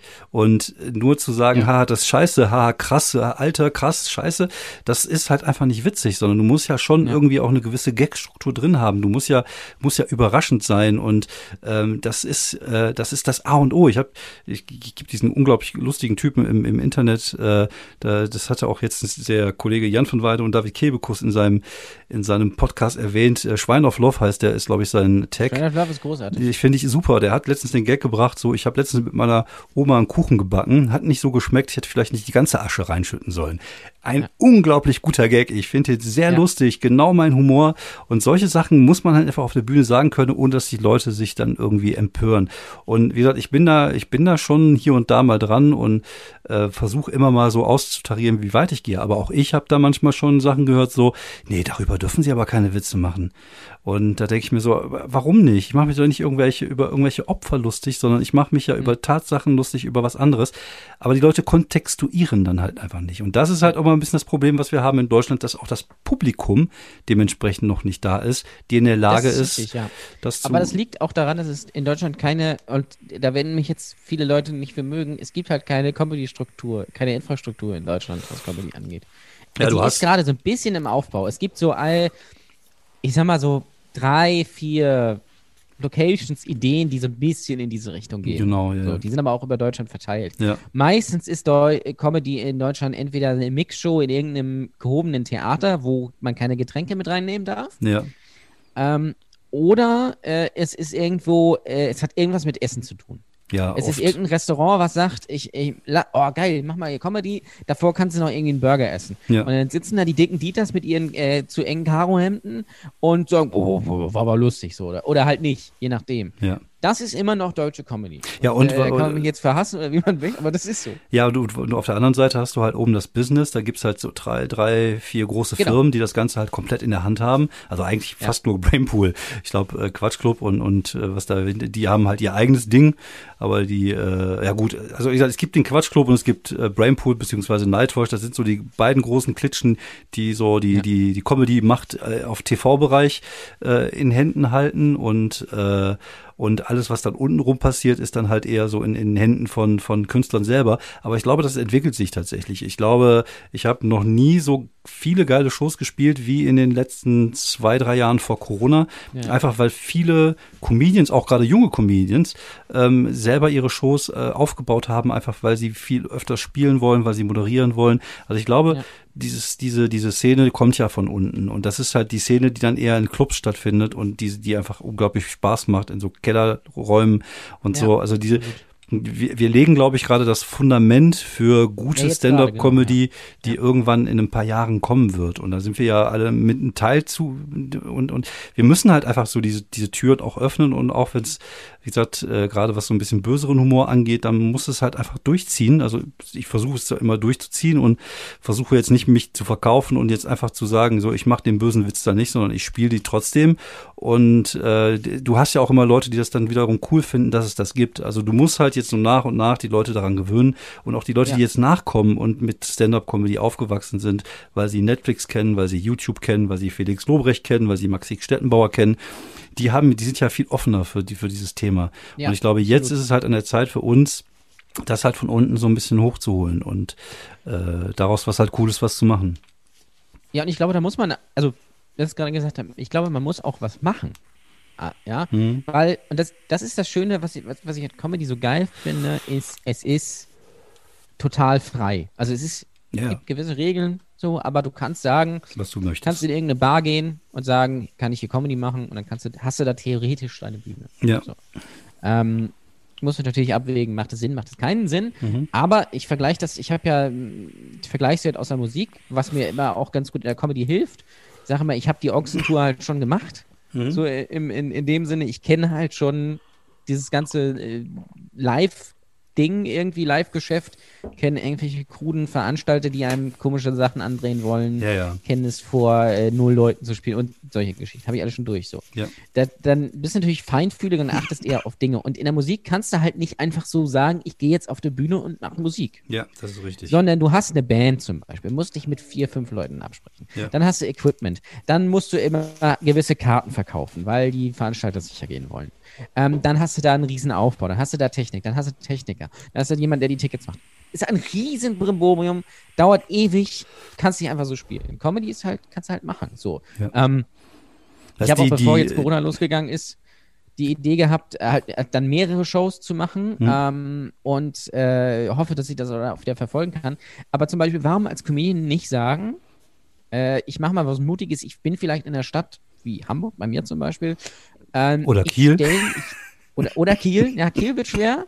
Aber äh, ich äh, mache jede Woche zum Beispiel eine Show und äh, stelle mich da alleine auf die Bühne und vielleicht impro improvisiere ich da oder mhm. sowas. Ja. Das sind ja Sachen, die du machen kannst, ja, genau. die auch einen Wert haben. Vielleicht kommen nur zehn Leute. Das ja. ist das Risiko. So, aber trotzdem, du bist halt da und, und du machst was. Und das ist so, finde ich, da ist gerade so ein bisschen so ein Geist entstanden, genau. wo Leute halt wirklich Bock haben, was zu machen. Ja. Und ähm, das ist schon mal ein, äh, äh, der erste Ansatz zum, zum Fundament. Und es gibt halt auch wirklich Leute, die halt auch tatsächlich gut sind. Ähm, äh, die da äh, auch wirklich Bock haben, da aufzutreten und halt wirklich auch lustig sind. Genau. Also äh, es ist vielleicht ähm, auch originell sind. Genau, es ist ja auch immer wichtig, dass die, dass du, du musst ja trotzdem, du kannst ja so viele Bühnen wie du haben, wie du willst. Wenn du erst nur Leute da stehen hast, die nicht witzig sind, dann kommen die Leute halt irgendwann nicht wieder. Aber ich glaube, äh, je mehr Bühnen wir haben, umso mehr witzige Leute werden wir auch haben. Und ähm, das kommt ja, ähm, erstaunlicherweise kommt das ja nicht von, von Veranstaltern. Das ist ja teilweise anders als bei der Musik, sondern diese ja. ganzen Bühnen werden ja von Comedians selber veranstaltet und die wissen halt, was Comedians brauchen. Also, dass jetzt nicht unbedingt da jetzt jemand dabei essen muss und so. Aber die, die, ähm, die, die kennen schon, die wissen schon, wie sich ein Comedian fühlt und versuchen dann dementsprechend die Shows auch aufzubauen. Und äh, wir waren ja vor Corona, bevor Corona alles zerfickt hat, ja eigentlich auf einem super Weg. Es gab ja auch jetzt plötzlich Shows, wo wir PowerPoint Karaoke gemacht haben, wo es einfach ja. irgendwie, oder, oder wo Leute irgendwie so Impro-Shows gemacht haben. Also es wurde ja auch nicht nur mehr, sondern es wurde auch äh, diversifizierter äh, in der in der Art der der der der Kunstform, wie sie da genutzt wird. Und ich glaube, wir waren da eigentlich auf einem guten Weg, dass sich da was was aufbaut, was halt in in anderen Ländern halt schon seit, dass in anderen Ländern schon seit Jahrzehnten geht. Ähm, ja. Und äh, wenn man mal ehrlich ist, die Hemmen, die die Schwelle, um in Deutschland ähm, noch einigermaßen erfolgreich zu sein als Comedian, als zumindest in diese großen Mixshows reinzukommen bei Nightwash und bei Quatsch Comedy Club ist nicht so groß wie zum Beispiel in den USA. Und wenn du jetzt anfängst, Stand-up zu machen im Moment und du hast ein bisschen was auf dem Kasten, dann sollte es eigentlich relativ schnell gehen, dass du auch in diesen größeren Sachen äh, mitspielen kannst. Gut, manchmal geht's auch viel zu schnell. Das ist ja auch manchmal das Problem, dass Leute einfach ja. dann, weil sie ein gutes Produkt sind, weil der, das Business der, oben sieht das natürlich und pickt sich dann halt die Sachen raus, die sie dann gerne vermarkten möchten und versucht da ein schönes Paket rauszuschnüren für die Öffentlichkeit. Ähm, das gibt's natürlich auch, aber es wird, äh, es wird auch viele Leute geben, die einfach künstlerisch gut sind und die vielleicht gerade nicht ins Portfolio reinpassen von, von, von Nightwash oder die äh, ja, vielleicht nicht. auch sagen, oder vielleicht auch sagen, nö, ich habe da keinen Bock drauf. Ich mache eher ja, mein Ich Ding. glaube, es wird immer mehr Leute geben, die sagen, nö, Brauch ich, ich gehe nicht zu Brainpool oder genau. ich gehe nicht dahin. Ich, weil du musst es ja auch nicht. Nee. Also und das, ich, das Problem ist, das wissen die auch. Mhm. Also äh, die großen Firmen wissen, glaube ich, also die großen Firmen, ne, ja. die paar, die es gibt, ja. die wissen, glaube ich, auch, dass sich das so entwickelt, dass durch Social Media ist niemand muss, niemand ja. muss da unter Vertrag stehen. Genau. Klar, es öffnet dir, wenn es gewisse Türen, mhm. sicherlich, klar. Ähm, es öffnet dir auch den, den Pool an äh, Gag-Autoren und so weiter, wenn du das nutzen willst. Ähm, aber ich glaube, Felix Lobrecht zeigt sehr gut und ich kenne auch viele andere, die auch ähnlich denken, dass es halt eben auch selbst geht. Und es geht ja auch selbst. Du kannst ja einfach irgendwo hingehen und Genau. sagen, ich möchte hier spielen. Genau. Und dann kannst du da spielen. Du musst natürlich schon irgendwie eine gewisse Anzahl an Leuten mitbringen, damit es sich lohnt, klar, aber dafür arbeitest du ja auch. Ja. Ja. auch. Und wenn du gut bist, dann wirst du halt auch, wirst halt auch gebucht Mhm. und dann kommen halt auch Leute. Es ist so, es ist halt simpel. Also es, ähm, das ist so das, was ich, was ich die, was ich über die Jahre so gelernt habe, ähm, diese ganzen Ausreden von wegen, irgendwer ist dran schuld, Publikum ist schuld oder irgendwie, keine Ahnung, das System ist schuld oder, oder irgendwas, irgendwer ist schuld, ist einfach falsch. Richtig. Du musst einfach gut sein. Genau, du musst gut das sein. ist Du das musst, Einzige, was du musst auch arbeiten. Gut und, auch, und, und präsent. Genau. Gut und präsent. ja, und du musst halt auch äh, pünktlich sein. Also es gibt so ein paar Sachen, die man, die man machen kann, um einfach professionell zu wirken. Muss ja nicht unbedingt sein, aber man kann ja zumindest professionell wirken. Aber ähm, das ist äh, einfach wichtig. Und dann kommst du auch Schritt für Schritt weiter. Du wirst wahrscheinlich nicht diesen einen großen Schritt machen, die die andere Kollegen vielleicht gemacht haben, indem sie jetzt von heute auf morgen plötzlich berühmt geworden sind. Ähm, aber ob das jetzt der Qualität eher zuträglich ist, weiß ich nicht. Also ich glaube, der Qualität ist es eher zuträglich, wenn du schon fünf äh, bis zehn Jahre unterwegs warst und dann äh, anfängst, äh, ein bisschen erfolgreicher zu sein, weil du dann halt auch eine komplett andere Qualität mitbringst, als wenn du das jetzt seit zwei, drei Jahren machst und du darauf angewiesen bist, dass Leute dein Programm schreiben. Und Ja, ähm. Genau, diese, die, diese Ausbildungsstätte, Comedy, die gab es ja auch jahrelang nicht. Also das, das ist ja, wie gesagt, was, was jetzt erst so wirklich äh, sich entwickelt. Und diese, es gibt ja auch keinen Berufs, ähm, keine Berufsausbildung als Comedian, sondern du kannst einfach machen, kannst hier und da Absolut. vielleicht mal so ein, so ein ja, das wäre schlimm, ne? Also hier und da mal so einen Workshop machen von irgendwelchen Comedians, von denen du noch nie gehört hast, wo du weißt, okay, die machen den Workshop, weil sie nicht keinen Erfolg gehabt haben. Ähm, aber äh, letztlich ist, ist, ist die Erfahrung und die Bühnenerfahrung dein Weg, den du gehen musst. Und das, dafür brauchen wir halt viele Bühnen. Und ich glaube aber, das haben viele Leute erkannt und deswegen gibt es jetzt auch diese viele Möglichkeiten ähm, von verschiedenen Bühnen und so. Ähm, was ich mir gerne wünschen würde, wäre manchmal hier und da ein bisschen mehr Zusammenhalt, weil ähm, auch, auch, auch auf dem Bereich oder in dem Bereich, in dem wir unterwegs sind, gibt's natürlich auch Rumgezicke und oder dann hier Berlin und da Köln und das geht mir auch manchmal ein Ja, bisschen auf den Sack. albern. Ja, das Also- ist total albern. Und äh, ja, wir machen uns auch unsere Witzchen über, über die Berliner Kollegen und die machen Witzchen über die Kölner Kollegen. Ähm, das kann man auch nett machen. Also ich hatte ja auch mal, mal so ein Meme-Battle bei Facebook mit dem Alex Uppertorf. Das war auch auf netter Ebene und so. Das war halt auch alles ganz äh, witzig und, und cool. Aber ähm, im Endeffekt sollte man halt dann irgendwann lernen, mal am gleichen Strang zu ziehen. Wobei ich glaube, das tut sich schon. Ähm, wobei ich war jetzt in, äh, letzten Oktober Kann im, sagen, ja, äh, es ist wesentlich, also in der Comedy ist es wesentlich besser als in der Musik. ja, ich glaube, Also in der ich Comedy habe ich ne? das Gefühl, Ja. Äh, es wird zumindest, also es, es gibt natürlich immer diese Grüppchenbildung. Es ist ja, Comedy Ja, ja. ist ja wie so ein einziger Schulhof. Ja, da stehen richtig. die Raucher, da stehen die Nerds, äh, da stehen die Frauen Genau.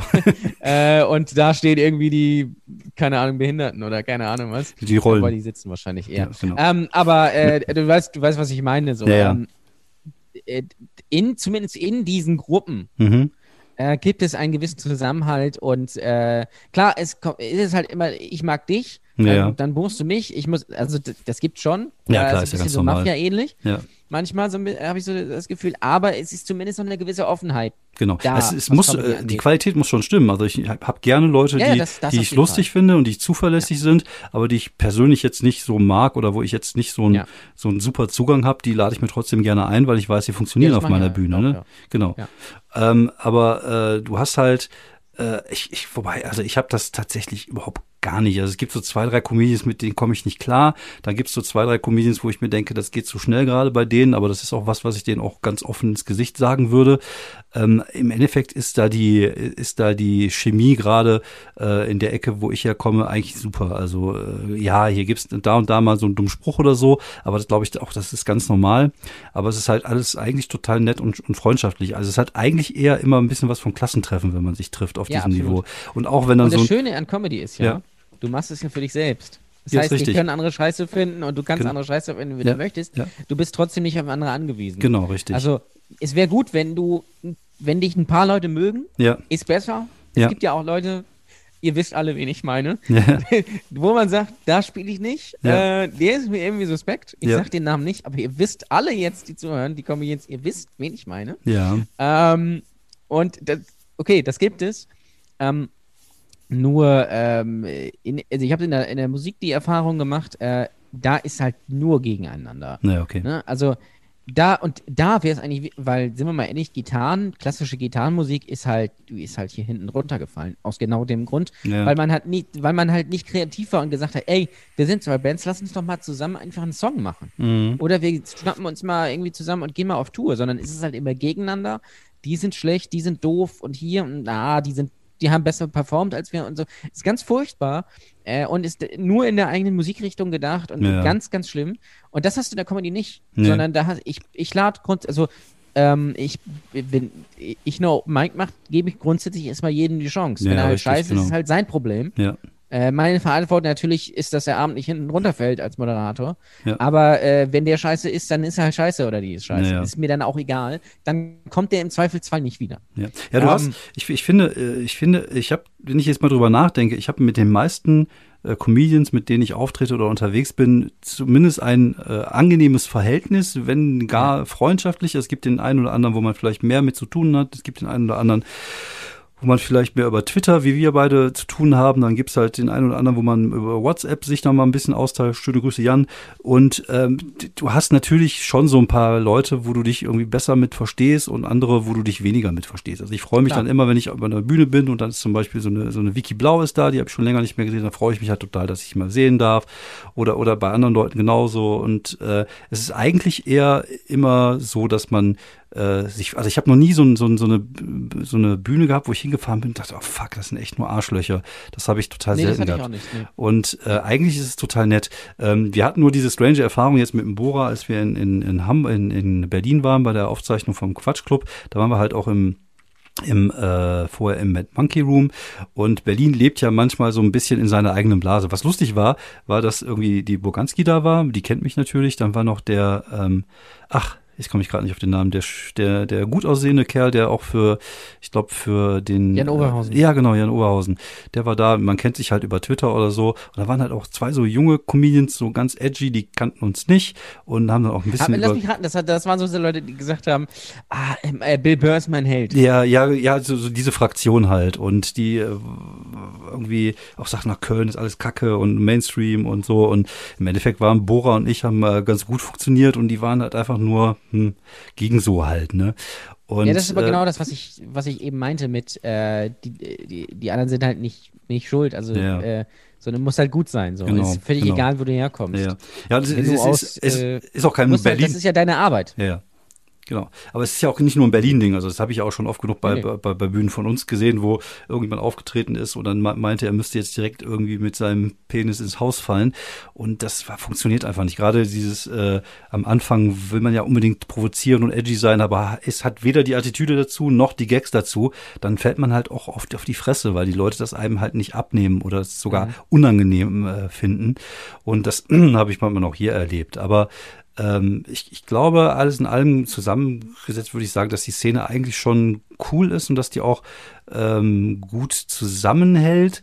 Ähm, und dass, dass sich da auch was aufbaut, auch innerhalb der Szene und dass es da auch viele Verbindungen geht, dass man versucht, sich gegenseitig zu helfen und solche Sachen zu machen, damit die Szene besser wird. Das Problem ist halt nur, es ist halt noch nicht oben angekommen. Das heißt, das Business ist da immer so ein bisschen von weg. Du hast natürlich auch da echt Leute, die, äh, die da mitarbeiten, die äh, total cool sind, wie so ein, so ein äh, Lutz zum Beispiel von, von, von Brainpool und Nightwash, mit dem kannst mhm. du dich hervorragend über Comedy unterhalten und der weiß viele Sachen auch äh, gut einzuordnen, sage ich mal, obwohl er dafür äh, für Brainpool arbeitet. Ähm, aber das ist halt trotzdem irgendwie, man hat immer das Gefühl, aber klar, das ist, wie gesagt, das ist, das liegt natürlich auch daran, dass es halt einfach Business ist. Ne? Die wollen halt Dinge verkaufen, die wollen halt ja. damit Geld verdienen und wir wollen manchmal einfach nur eine gute Kunst abliefern. Und das äh, ist halt, manchmal passt es zueinander, aber oft passt es halt nicht zueinander. Ja, total. Ähm, das ist, ich glaube, das ist, äh, da bin ich wieder beim Beispiel Musik. Es gibt halt wirklich Künstler und es gibt halt, äh, es, es, gibt immer Künstler und Entertainer. Ja, das richtig. Ist, ja. Und äh, du kannst manchmal beides sein, aber meistens, meistens nicht. Ähm, ich zum Beispiel, den Kollegen, den ich sehr schätze, Tobi Freudenthal, mhm. ähm, den sehen sich als Entertainer, aber das, das ist er auch einfach. Ja, genau. Das ist einfach ein lockerer Typ und mhm. der kann Leute unterhalten. Mhm. Der ist jetzt wahrscheinlich aber kein tiefgründiger Künstler, muss er aber auch gar nicht sein. Mhm. Vielleicht, vielleicht täusche ich mich auch. Ja. Aber so vom Gefühl her würde ich sagen, dass er das nicht ist. Aber ist halt ein guter, okay, dass es nicht ist. hat halt unglaublich gute Act-Outs und ist halt genau. ein, ja. ja, es ist ja eine Farbe von Stand-up-Comedy, wie es halt ganz viele verschiedene Farben gibt. Und ich habe, ich muss sagen, ich habe mich früher öfters darüber aufgeregt, gerade wenn man auch mal so im Quatschclub unterwegs ist, da sieht man ja auch manchmal so ein bisschen altbackene Comedy, sage ich jetzt einfach mal.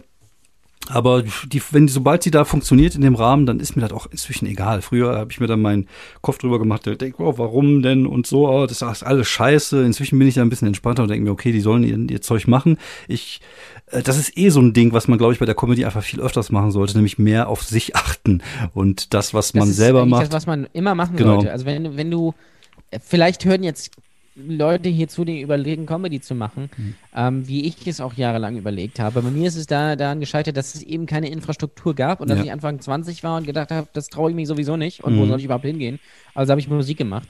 Ähm, und ähm, einfach, einfach machen und du musst dir immer, also immer bewusst werden, du machst es alleine. Das heißt, genau. du hast auch allein die Entscheidungsgewalt über alles. Ja. Du bist an niemanden anders gebunden ähm, und du kannst dich selbst buchen und kannst alles machen. Mhm. Sobald du dich von irgendeiner Gruppe oder von irgendwem abhängig machst, wird es schwierig. Ja, ja du kannst einfach das, das kann machen. dir helfen, wenn du, äh, wenn du, wenn du zum Beispiel mit Felix Lobrecht gut befreundet bist. Ja. Oder mit Thorsten Sträter. Oder mit Thorsten Sträter, genau. Ähm, aber trotzdem, wenn du dich jetzt darauf verlässt, also bei dir zum Beispiel, wenn du dich jetzt darauf verlassen würdest, äh, Thorsten Sträter bucht dich und der ist, äh, also der hilft dir jetzt nach oben, dann hast du schon verloren. Nee, du musst halt deine, du musst halt jetzt zum Beispiel deine eigenen Sachen machen, deswegen ja. reden wir ja auch hier irgendwie, weil du Bock hast, das zu machen. Und genau. das ist genau das, was ich meine. Ja. Wenn der, wenn Thorsten Sträter dich dann bucht, weil er dich cool findet, dann kannst du das als ein Auftritt nutzen. Genau. So aber du musst dein eigenes Ding machen. Ja, ja du musst das halt äh, auch, auch, ja, du musst halt wissen, aus welcher Motivation heraus du das machst. Ähm, du, klar, du, also du kannst natürlich sagen, ich möchte damit erfolgreich werden, äh, ist oft der falsche Weg, aber auf der anderen Seite hat sich ja auch gezeigt bei gewissen Kollegen, dass das ja auch durchaus funktionieren kann. Und dann ist das für mich auch okay, wenn das dein Weg ist, dann mach das. Aber dann erwarte nicht von mir, dass ich deine, dein, dein Zeug halt geil finde, sondern dann. Äh, du musst halt wissen, möchtest du genau. Clubs spielen. Ja. Oder Kreuzfahrtschiffe. genau. Aber bei Kreuzfahrtschiffe, ich sage mal, Kreuzfahrtschiffe sind so ein bisschen äh, die, die Gnadenhöfe für Comedians. äh, gehst du nochmal hin oh, zum jetzt, Sterben. Jetzt bin ich stark, aber unrecht. ja, es gibt da auch gute Leute. Also ich glaube, äh, da gibt es auch den einen oder anderen, die das auch gerne machen. Aber ich hasse Boote, ich hasse das Meer, ich hasse Schiffe und ich werde auch super ja, seekrank. Von daher ist das überhaupt nicht mein Ding. Und ich, kann, ich stelle mir das auch ganz grauenvoll vor. Also wie gesagt, ich bin ich sehe mich ja eher, eher auch in der, äh, wo wir, wenn wir dann über Musik reden, eher in die, in die Punkrock, äh, Metal-Schiene reingehen und weniger äh, den Schlager oder, oder die Popmusik singen. Von ja, daher absolut. ist das ja. nicht meine Welt. Also ich habe gelernt inzwischen, dass ich auch ähm, durchaus auf dem Land in, in irgendwelchen Käffern bei Ü40-Publikum funktionieren kann, einfach weil ich auch deren Themen bespreche und weil die auch oft, äh, was den Humor angeht, nicht so ähm, die Arschbacken zusammengekniffen haben wie, äh, wie jüngere Leute zum Beispiel, wo die dann oft äh, ja, vielleicht das, jedes Wort auf die Goldwaage legen. Ich glaube, das hat, hat so ein bisschen was mit dem, mit dem Umfeld zu tun. Also mhm. da, ich glaube, auf dem, auf dem Land gibt es eine andere Menschlichkeit als, als in der Stadt. Ja, die, so, wenn, die, also, die wollen, die, die, die legen das nicht direkt böse aus. Das ist, glaube ich, der genau, große Unterschied. Ja, ja genau. Und genau. die kennen natürlich eine ganz andere Lebensrealität genau. als ähm, äh, und da ist auch, weil da, da zählen andere Werte und da ist ja. auch egal, ob, also außer bis zum Osten, die haben ja jetzt, keine Ahnung. Die haben ja auch mit dem Leben schon abgeschlossen. Das auch. die, das, das ja, das ist so. Die wollen die, die Welt nicht mehr verändern, die, wie, die, wie die jungen und, Leute. Und der Unterschied ist ja auch, ja. was du immer bedenken musst, äh, keine Ahnung, du spielst, keine Ahnung, in unserem Landgasthof in, ja.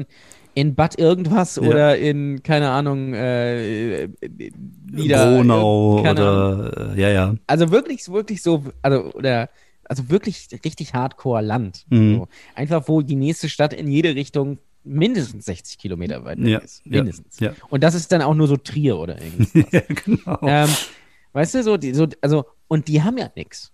Das stimmt, ja. ja? Das heißt, die freuen sich tatsächlich noch. die sind super dankbar. Wenn mal was los ist. Ja. Ja.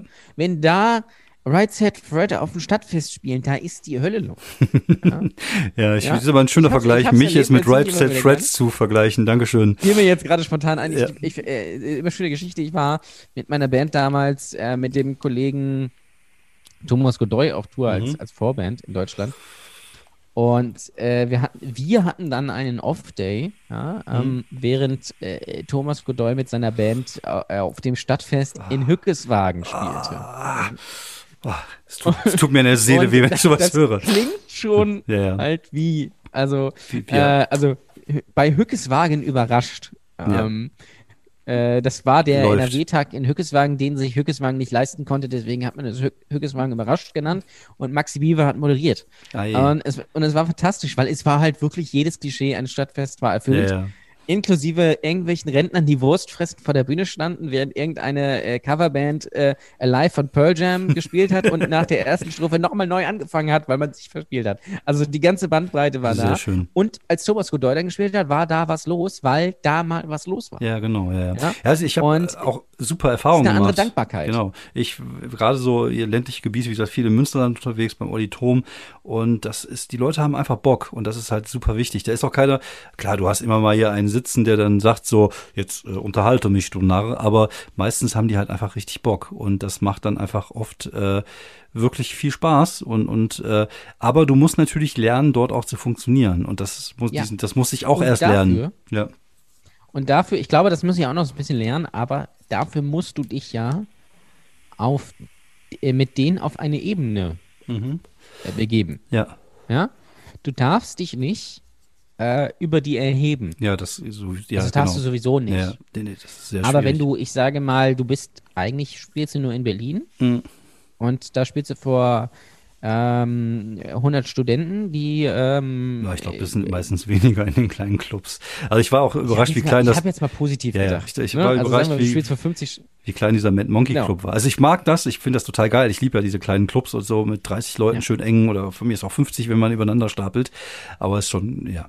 Ja, weiter, du kannst weiter erzählen. Und, und äh, wenn du dann da hinkommst und sagst, haha, ich bin der gefeierte Comedy-Star und dann zu diesem Landpublikum kommst ja. und dann ist genau, alles genauso machst wie bei dir in Berlin, dann wirst du komplett scheitern, ja. weil du wahrscheinlich auch so eine Grundhaltung hast von wegen, ah, die Leute auf dem Land. Ja, ja, genau. Ja, das habe ich ja, weißt das, das habe ich tatsächlich auch schon bei Kollegen äh, aus Köln miterlebt, die so eine, die so eine äh, die so vor dem Auftritt sagten, oder im Publikum hat aber kein einziger Abitur. Naja, okay, dann ist das halt so. Ich habe auch kein Abitur. Dann lass uns mal ja. Spaß zusammen haben. Ähm, äh, du musst natürlich auch, du darfst nicht vergessen, dass du dann auch Entertainer bist und dass du auch lustig sein musst. Und das musst du dir halt dann auch einfach erarbeiten, gerade vor diesem Publikum. Und wenn du nur vor einer Art von Publikum funktionierst, dann mag das ja äh, schön sein, wenn du dir dieses Publikum schon erspielt hast. Aber wenn du dir dieses Publikum nicht erspielt hast und mhm. halt darauf angewiesen bist, halt diese ganzen Mixshows zu spielen, dann ist das halt ein komplett anderes Paar Schuhe. Und da musst du ja. halt gucken, dass du, dass du da äh, zumindest äh, versuchst, eine, eine ähnliche Lebenswelt zu schaffen, wie, wie das Publikum gerade hat. Oder sie in, zumindest in deine Welt eintauchen zu lassen. Und das ist äh, nicht immer einfach. Und das ist aber auch ja. dein Job, weil dafür wirst du halt bezahlt und gar nicht mal so schlecht meistens bei irgendwelchen größeren Genau, Mixshows. das ist nämlich dein Job. Genau. Comedy ist ja nicht nur lustig sein, mhm. sondern halt, äh, ich sage immer ganz platt, immer lustig sein. So.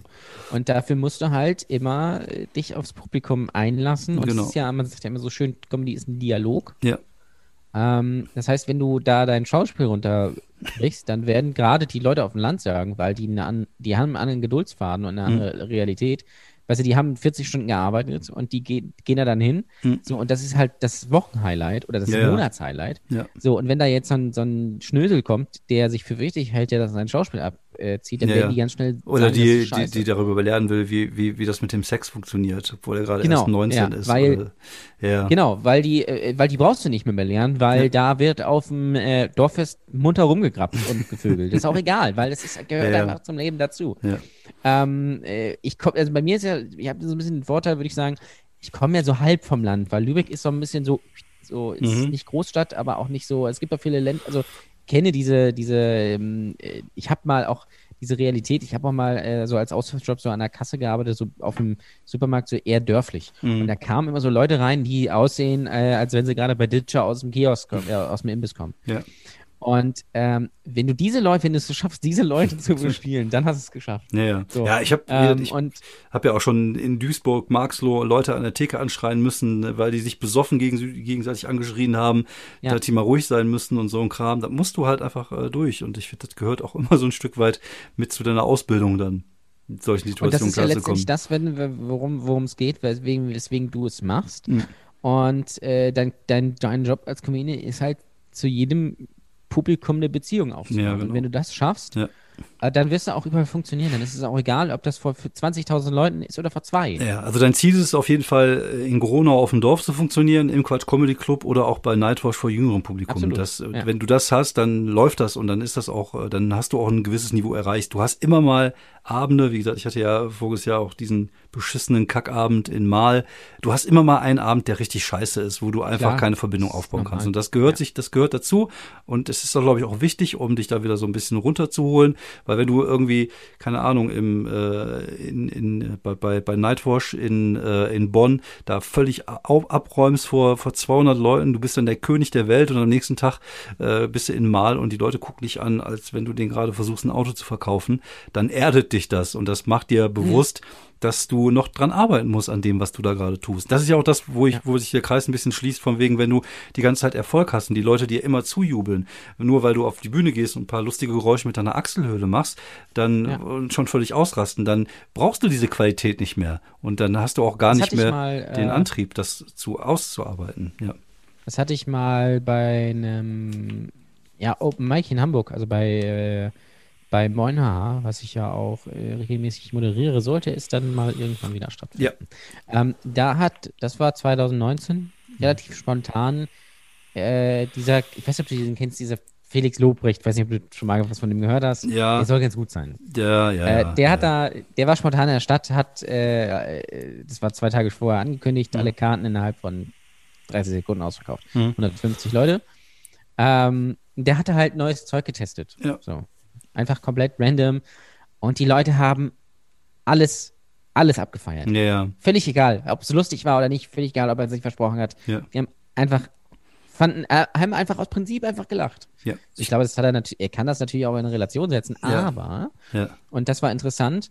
Ähm, der Kollege Jorik Tiede, der letztes Jahr den Nightwatch Talent Award gewonnen hat, der sehr gut ist, ähm, der hat dann im Abend auch gespielt und der hat tatsächlich richtig abgeliefert und die Leute haben tatsächlich da ehrlich gelacht. Mhm. Ähm, was eine sehr schöne Beobachtung war. Ähm, heißt, hätte Felix Lobrecht da vor Publikum performt, was ihn nicht gekannt hätte, hätte der gnadenlos gebombt. Also ich, äh, ich, ich glaube, das macht ähm, Louis C.K. das, glaube ich, mal gemacht. Oder ich, vielleicht verwechsel ich da auch da jemanden. Der ist äh, einfach auf, erstmal auf die Bühne gegangen und hat erstmal irgendwas Unlustiges erzählt. Einfach um Ja. die Erwartungshaltung und äh, um die Stimmung direkt runterzubringen. Also er hat gar nicht erst versucht, lustig zu sein und ist dann irgendwie so fließend in sein Material umgegangen, um zu gucken, ob die dann anfangen zu lachen. Und ich glaube, Mhm. so musst du das ein bisschen machen, wenn du, äh, oder Du darfst dann halt nicht zu Moin Haha gehen, sondern du gehst dann irgendwie äh, zum goldenen Eck vor Ü40 Leuten spielen, die dich nicht Ja. kennen. Dann, dann, dann. Ja, das äh, macht er ja nicht. Ja, okay, der ist halt viel in Berlin unterwegs natürlich. Ne? Dann, Aber auf der anderen Seite, äh, wir Comedians, ich sag mal, wenn man es lang genug macht, ist es oft auch einfach äh, gut, wenn man irgendwo hingehen kann und es erstmal aussprechen kann. Wie die Reaktionen dann sind, ist erstmal scheißegal, weil man, man hat ja irgendwann selber so ein bisschen ein Gefühl dafür, ob irgendwas lustig sein kann oder nicht. Und äh, ich glaube, das ist dann eher in die Richtung gehend, was er da macht. Ja, Wobei, und vor allem, wenn du auch erkennst, dass es nicht lustig ist, was du da gerade machst und Genau. sagst, okay, das war jetzt gerade nicht lustig, dann ist schon mal viel gewonnen. Wenn du das nicht merkst, und das Ja. habe ich auch schon öfter mal erlebt, ja, ähm, dann wird es schwierig. das ist richtig, ja.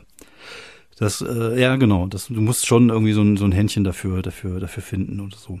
Aber das ist halt, ich glaube, dass äh, da, da, äh, da äh, ist halt das, das Thema Erfahrung halt einfach so unglaublich wichtig. Ich bin auch mal super gespannt. Also ich habe jetzt ähm, seit Oktober, wie viele Monate sind das? Äh, Boah, sagen wir mal, seit, seit sechs, sieben Monaten keine Auftritte mehr gehabt. Und Ja, jetzt geht's ich weiter. Ich habe keine Ahnung, ob ich das noch kann. Also ich äh, kommt mir auch total strange vor, mich selber jetzt wieder auf der Bühne vorzustellen. Weil, ähm, Ich glaube, du wirst es noch können. ja, Äh, es wird sich nur ein bisschen anders anfühlen, weil ich glaube, und das, das ist auch wieder so eine Sache, die muss man im Hinterkopf, glaube ich, behalten. ähm, die ersten Shows, die dann irgendwann jetzt wieder stattfinden werden, Ja. werden erstmal komisch sein, weil die Leute sich erstmal rantrauen müssen. Ja, ist richtig. Sich Gehe ich auch von aus. Ja, ja. Normalität gewöhnen. Aber, und das ist der zweite Punkt, ich glaube, dass sich die Lebensrealität von vielen Leuten so ein bisschen grundle grundlegend geändert hat. Mhm. So. Ähm, dadurch, dass jetzt halt wirklich lange Lockdown auch war und die Leute sind alle zu Hause und besinnen sich auf das Wichtigste und merken plötzlich, dass sie Probleme haben oder, oder was weiß ich Ja. was. Ähm, oder dass sie Kinder haben zum Beispiel. Wo sie kommt die denn her?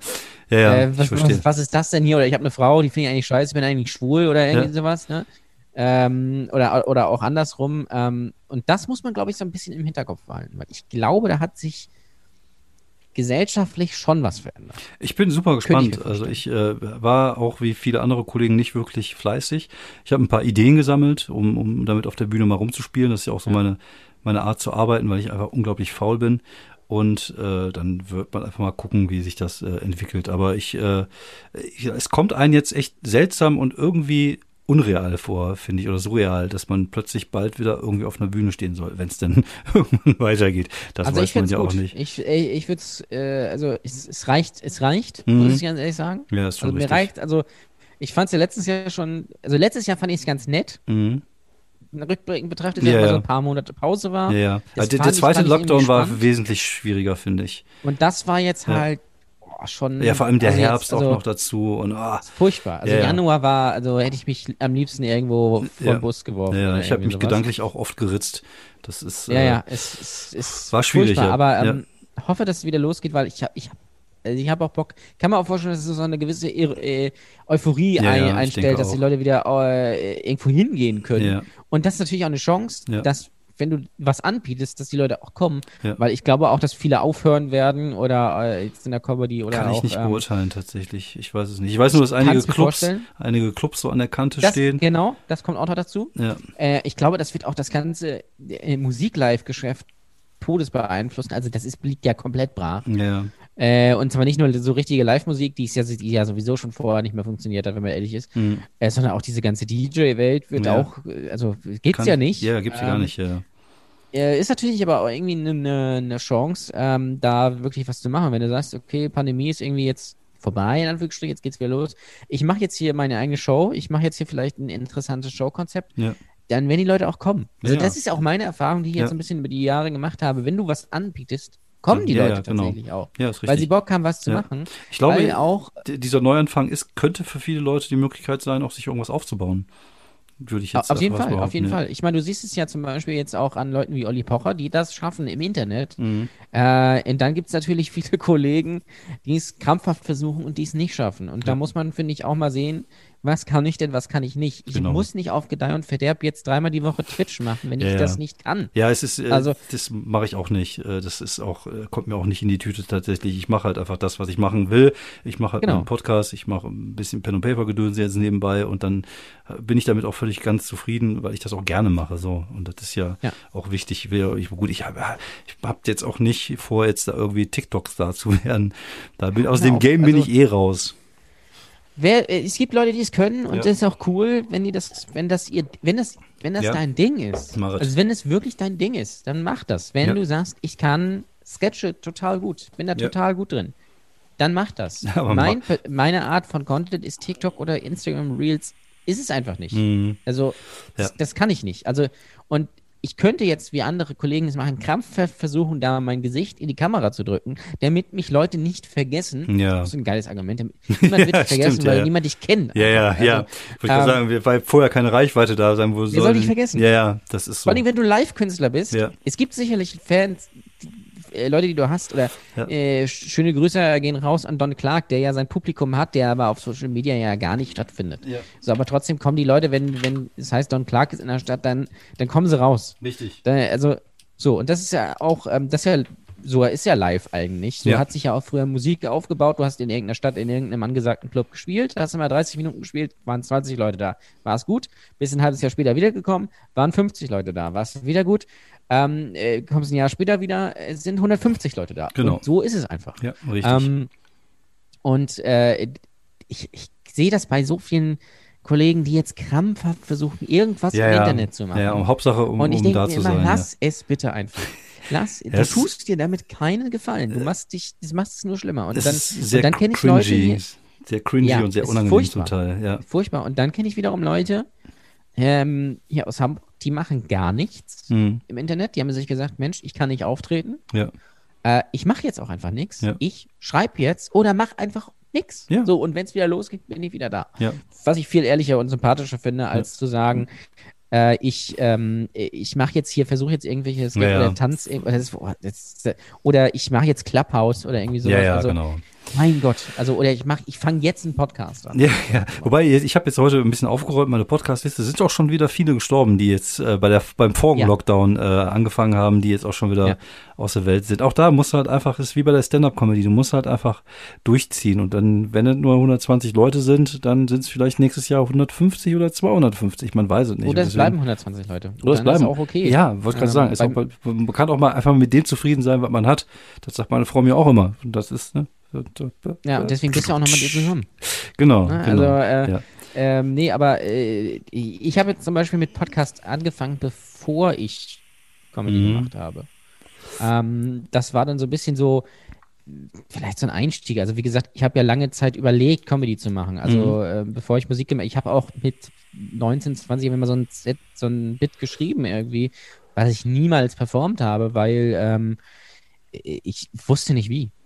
Also ich habe Ja, ja. das für mich eingesprochen, Ja. äh, irgendwie äh, in den Computer rein und ich habe, also bin nie auf die Idee gekommen, ähm, weil es nichts gab. So. Und ähm, äh, dann hat sich das so entwickelt. Dann habe ich Musik gemacht, dann habe ich irgendwann mit Podcast angefangen, weil ich mir gemerkt habe, irgendwie ist das cool. Mhm. Das, das liegt mir irgendwie so ein bisschen. Und dann habe ich äh, im Prinzip mehr oder weniger durch den Podcast mich getraut. Also ich habe mal so einen Auftritt so, erzähle ich mal wieder gerne, ich habe, äh, ich war bei einem Fanfest einer ähm, Facebook-Gruppe, die äh, sich äh, mit einem Wrestling-Podcast beschäftigt. Klingt schon sehr geil. Ja. Ja, so und da, da ich in dieser Gruppe immer meine dummen Witze gemacht habe, haben die gesagt, pass auf, als Showack tritt doch hier mal auf. Und dann habe ich das gemacht. Mhm. Und das war, es hat, es war nicht so schlecht, Mhm. wie ich erwartet hatte, sondern es war okay. Es hat sich auch, ich hab, bin da auch lange nicht mehr äh, als Musiker aufgetreten gewesen. Das heißt, es war wieder so ein, so ein, so ein Blutlecken einfach, Mhm. wieder auf eine Bühne irgendwie. Und dann, das war dann der Punkt, weil sich das dann mit der Band auch so ein bisschen zerschlagerte, das wurde dann der Punkt, wo ich gesagt habe, irgendwie ist so ein bisschen was da und ich glaube, ich verfolge das jetzt einfach mal. Und dann hat mir tatsächlich der Kollege äh, Benny Stark meinen ersten Auftritt besorgt, weil Ja, ich ihm cool. das erzählt habe, weil er bei mir im Podcast war. Mhm. Und dann habe ich erzählt, ah, ich möchte es gerne mal machen, ich habe hier so ein Set, das hab, äh, kannst du es mal an, hier. Und da, da hat er gesagt, pass auf, hier mein Kollege hat mich, äh, der hat ähm, eine Show in Hamburg, die ist ganz neu, da trete ich auch auf, äh, ist er dann am Ende nicht, aber äh, da kannst du spielen. Und dann habe ich mich da gemeldet und dann bin ich da hingefahren und habe dann mein 7-Minuten-Set äh, performt und das war tatsächlich okay. Es war ein bisschen zu hart, aber ich habe immerhin für meinen ersten Gag Applaus bekommen und das war dann der Punkt, wo ich gesagt habe, so, das mache ich jetzt. Ja, genau. Ja, es ist, ist ja oft so, der erste ist ja immer ganz okay und dann kommen dann erst danach die schlimmen. Das Und dann ja kommt so, die Scheiße, ja. So sagt's die Legende, dass du erstmal angefixt wirst und dann kommt Ja. halt. Und dann aber, wenn du dann weitermachst, dann heißt das, dass du wirklich Bock drauf hast. Und das, wenn Ja. jeder von uns diesen Struggle ja schon durchgemacht hat. Und äh, ja, das ist halt einfach dann die Ausdauer haben und genauso ist es mit dem Podcast. Äh, bevor wir gleich zum Ende kommen, ich, ich sehe nämlich gerade, dass wir schon eine Stunde 22 aufgenommen haben. Ähm, erzähl doch mal was über deine, deine Podcasts oder mach mal ein bisschen Werbung für deine 18 Podcasts, die du so hast. Oder sind es auch Also nur 18 Podcasts habe ich, drei hast du, hab ich oder? nicht, aber es sind 20. Nein, Sind das keine- 20? Nein, es, es sind eigentlich nur, streng genommen sind es drei. Also ich mache ja seit, ne? Genau. ähm, seit ein paar Jahren mache ich mit einem Freund zusammen Brotose Kunst. Das ist so ein bisschen, geht in so eine satirische, gesellschaftskritische Ecke. Da machen wir auch YouTube-Videos. Ähm, also ma manchmal nicht selbst, sondern manchmal machen es äh, unsere Freunde von den Bramigos. Ähm, Ja. äh, Das sind zwei begnadete Musiker, die äh, ähm. Schlagercover von äh, Rap-Songs zum Beispiel machen. Mhm. Ähm, also das ist so ein bisschen das Outlet in Richtung ja, äh, satirische oder andere Comedy. Ich bin Mhm. ja, bin ja, ich bin nicht auf, ich bin ja nicht auf Stand-up unbedingt Ja, festgelegt, sag Ja. ich mal. Du Ähm, machst auch Musikcomedy. Sondern außer Musik, also Musikcomedy ist, also da, vielleicht soll ich, ich kann nicht singen, sonst würde ich vielleicht Ja, nicht machen. ist ja egal, können andere Ähm, auch nicht. Also, ist Alle Türen offen. Und noch eine Handpuppe. Dann Gitarre spielen und eine Handpuppe dabei. Oh, das ist geil. Ja, das, äh, das, ist lustig. Also da, das, das geht so in diese Ecke, da sprechen wir auch, ähm, eigentlich machen wir eigentlich meistens wöchentlich halt ta tagesaktuelle Themen mhm. und gucken mal so ein bisschen so hinter die Kulissen, beschäftigen uns aber auch zum Beispiel mit keine Ahnung, kritisch mit Influencern oder mhm. meditieren auch mal oder, oder machen eine Hörspielfolge, wo wir im Freibad sind. Also es ist ganz äh, ja. komplette Bandbreite, ist auch sehr künstlerisch angehaucht. Dann mache ich ja auch meinen mein Comedy-Podcast Comedy Deutschland, wo du ja auch zu Gast warst, wo ich ja ganz kreativ mit mich mit anderen Comedians unterhalte. Oh, das ist. Äh, wobei der ja. Fokus eher nicht auf der Kunst liegt, sondern eher auf so einem dummen Gespräch. Einfach mhm. ein mehr oder weniger Lava-Podcast mit so ein paar lustigen, skurrilen Fragen, wo ich aber auch wiederum nicht nur Stand-up-Comedians dabei habe, sondern ich habe auch andere Podcaster ja. ähm, zu Gast oder ich habe auch äh, Gag-Autoren zu Gast. Ähm, also ich bilde, bilde da so eine äh, Bandbreite, Bandbreite ab. Und dann, für die Leute, die das interessiert, mache ich auch noch einen Formel-1-Podcast. äh, Starting Grid, Deutschlands erfolgreichster Formel 1 Podcast, ist kein Scherz, ist mir immer unangenehm, das zu erzählen. Ja, jeder ähm, Mensch braucht Hobbys. Natürlich. Ja. Äh, also wer, wer da gerne, da besprechen wir halt immer. Ja. Surprise, surprise, die aktuellen bist, Geschehnisse. Und der bist, Formel 1. Du bist auch super in, bei, bei Twitter aktiv als, äh, wie, genau. ist dein, wie, ist dein, wie ist dein Handle da? Sagt man doch gleich. Ed Ole Waschkau. Ed Ole Waschkau. Man, man, könnte es vermuten. Ja. Ich bin ja ein Fan davon, mittlerweile einfach überall meinen Namen zu benutzen, weil ich mir weil es mir zu blöd ist, mir Pseudonyme auszudenken. ja, ja, es ist, äh, aber du bist da schon äh, sehr viel unterwegs und auch, auch äh, ja. in, in, einem guten Kreis. Äh, du hast ja auch viele Comedy-Autoren um dich geschart. Das stimmt. Jetzt nicht nur Mickey Beisenherz zum Beispiel und, äh, sondern auch jetzt die ganzen anderen Kollegen, die jetzt dafür verschiedene Formate schreiben. Bist du denn schon eingeladen worden, als äh, selber als Comedy-Autor mal irgendwo zu Leider arbeiten? Leider nicht. Leider nicht. Ich, ich ne? warte immer noch drauf. Ja, ich aber ich glaube, ich werde niemals eingeladen werden, weil mein Humor dafür zu speziell ist. Also ja. wenn du für eine deutsche Late Night schreiben willst, musst du ja, ich sag's mal klischeehaft, ein bisschen linksgrün versifft sein. Ja. Ähm, also du musst, also darfst, äh, also ganz, ich, ich das ist auch mein Problem. Ich glaube, ich wäre erfolgreicher auf Twitter, wenn mich Politik mehr interessieren würde. Ja, okay. Es interessiert mich einfach nicht. Ja, ich weiß, dass Andi Scheuer ein Idiot ist, aber ich muss nicht jeden Tag an Gag. Ja, ja, ist richtig. Äh, weil mir das irgendwie, das in mir sträubt sich was. Ich wüsste, ich weiß, wenn ich das machen würde und mhm. wenn ich da ins Klischee gehen würde und das, die ganze Bandbreite abgrasen würde, von Jens Spahn Gags bis Horst Seehofer Gags oder keine Ahnung was, dann würde ich vielleicht da auch mal eingeladen werden. Ja. Aber da es ja auch leider im Deut in Deutschland kein TV-Format gibt, was so ein bisschen mehr in Richtung Edginess geht, so ja, wie es Harald Schmidt früher war, wo ja. ich großer Fan von bin, wo auch lustigerweise jeder, der in Deutschland Comedy schreibt, Fan von ist, aber keiner macht sowas. Ja. Das ist einfach sehr interessant. Mhm. Ähm, äh, ich glaube, deswegen wird das nichts. Ich würde es gerne machen. Ja. Falls jemand zuhört, der den ich schreiben soll, meldet sich. Ja. Meldet euch gerne also ich äh, ich äh, habe ja auch einige schon drinne und äh, finde es immer schön, wenn die Sachen von mir liken. Ähm, ja. Ich äh, bin auch noch nie eingeladen worden, ich bin auch noch nie gefragt worden, aber ich würde es auch nicht machen. Aber ich fände es trotzdem geil, wenn sie mich fragen würden. Weil so interessiert bin ich daran nicht. Ich bin, äh, sehe mich tatsächlich eher als reinen Stand-Upper. Ich mag, ich liebe Stand-Up-Comedy, das ist das, was ich machen will. Und wie gesagt, alle Sachen, die ich nebenbei mache, die ich gerne mache, mache ich auch weiterhin gerne. Aber so, ich will jetzt nicht unbedingt für irgendjemanden arbeiten. Das ist äh, nichts, was mich irgendwie interessiert. Aber es würde einem natürlich so ein bisschen äh, das Ego streicheln, wenn man äh, merkt, dass da Leute sind, die einem, äh, die, die, die das gut finden, was man so macht. Aber ich glaube, aber Twitter ist es generell eh, du weißt mal eh nie, ob die Tweets von den Leuten selber sind oder ob die sich die aus dem Englischen äh, wegkopiert haben. Also das mit Sicherheit werden da Tweets ah, aus dem Englischen kopiert. Ja, ja, da liegt der Brief und Siegel drauf. Genau, also ich. Oder irgendwo hat jemand auf Reddit ein Meme gepostet und genau. das wird dann einfach übersetzt. Da ja, bin ich mir 100% ja, sicher, dass das passiert. Auch bei den, bei den äh, größeren äh, du kannst auch nicht diesen Output haben, also du kannst genau. eine gewisse Kreativität haben. Aber in der, ich glaube, in der, generell in der Kunst geht es nicht ganz ohne Clown oder ja. Inspiration. Ja, es, du hast ja, du hast ja auch so gewisse äh, Tweet-Formeln, die ja immer funktionieren, die ja. du äh, abwandeln kannst. Das mache ich auch ganz gerne. Ähm, wobei ich versuche wirklich äh, immer äh, ja, meine Sachen auch zu posten, weil das ja auch die Sachen sind, die ich ja teilweise einfach mal so äh, antriggere, um zu gucken, ob ich daraus auf, auf der Bühne halt was machen kann. Es ist oft so, ja, dass, dass, so ein einzelner Gag bei, bei, bei, bei Twitter dazu geführt hat, dass ich diesen Gag hatte und dass ich mir dann Gedanken gemacht habe, ja. okay, wie kann ich das jetzt weitermachen? Und äh, lustigerweise ist nur, wenn du Stand-up-Gags bei Twitter machst, funktionieren die nicht. Nee, ist schwierig, ja. Ja, aber andersrum äh, kann, muss auch nicht immer funktionieren. Also ich habe auch die Erfahrung gemacht, dass du auch manche Gags, die du bei Twitter gut, die gut funktioniert haben auf der Bühne, sich da nur, Ja, ja, nur schwer machen. genau. Also so, Ich wollte immer mal ein, äh, äh, ironisch äh, ein ganzes El Hotzo-Set machen und, äh, und in der Hoffnung, dass keiner merkt, ja. weil es einfach nur El Hotzo-Gags sind auf Ja. der Bühne. Da Ja, freue ich mich übrigens jetzt schon drauf, auf die ganze Generation, die jetzt Stand-Up anfängt und nur so äh, El Hotzo-Gags machen. Ich folge dem, nämlich kommen. ich und- folge dem tatsächlich gar nicht. Was macht der, ist der, macht dem- der eigenes Zeug oder ist das, äh, Ja, ja, das macht schon so eigenes Zeug, aber das ist halt immer so ganz, also das ist eine ganz spezielle Formel, äh, die er immer wieder anwendet. Und Okay. das ist, ähm, Ja, das ist- das das ein ist- bisschen, geht so ein bisschen in diese, diese Richtung, Deutsche sagen irgendwas, was sie nicht wollen. Also Ja, ja. jetzt, die Gag habe ich 80.000 Mal gelesen, Deutsche sagen, sie wollen die Impfung nicht, fressen aber Wurst. Ja, ja, genau. Ja, das ist so typisch Hotzo. Ja, es ist halt auch so eine, so eine typische äh, Twitter-Formel. Das funktioniert, also wie, äh, es funktioniert für, für One-Liner ganz gut. Ich hatte letztens irgendwie das Ding gepostet, wo ich geschrieben habe, äh, äh, kennt ihr noch dieses alte Kondom, das jeder mal in seinem Portemonnaie hat, was irgendwie seit Jahren abgelaufen ist? Ja, und meiner ist jetzt 16 Jahre alt und spielt in seinem Zimmer Overwatch. So, und daraus kannst du halt auf der Bühne, den kannst du auf der Bühne irgendwie verarbeiten und was draus machen, das, Das stimmt, weiß ja. ich. Ja. So, das ist halt einfach ein normaler One-Liner und ich versuche dann eher dann, dann sowas auch zu posten oder einfach auch mal so Ideen in den Raum zu werfen und zu gucken, ob das die Leute triggert, weil man dann daraus Material machen kann.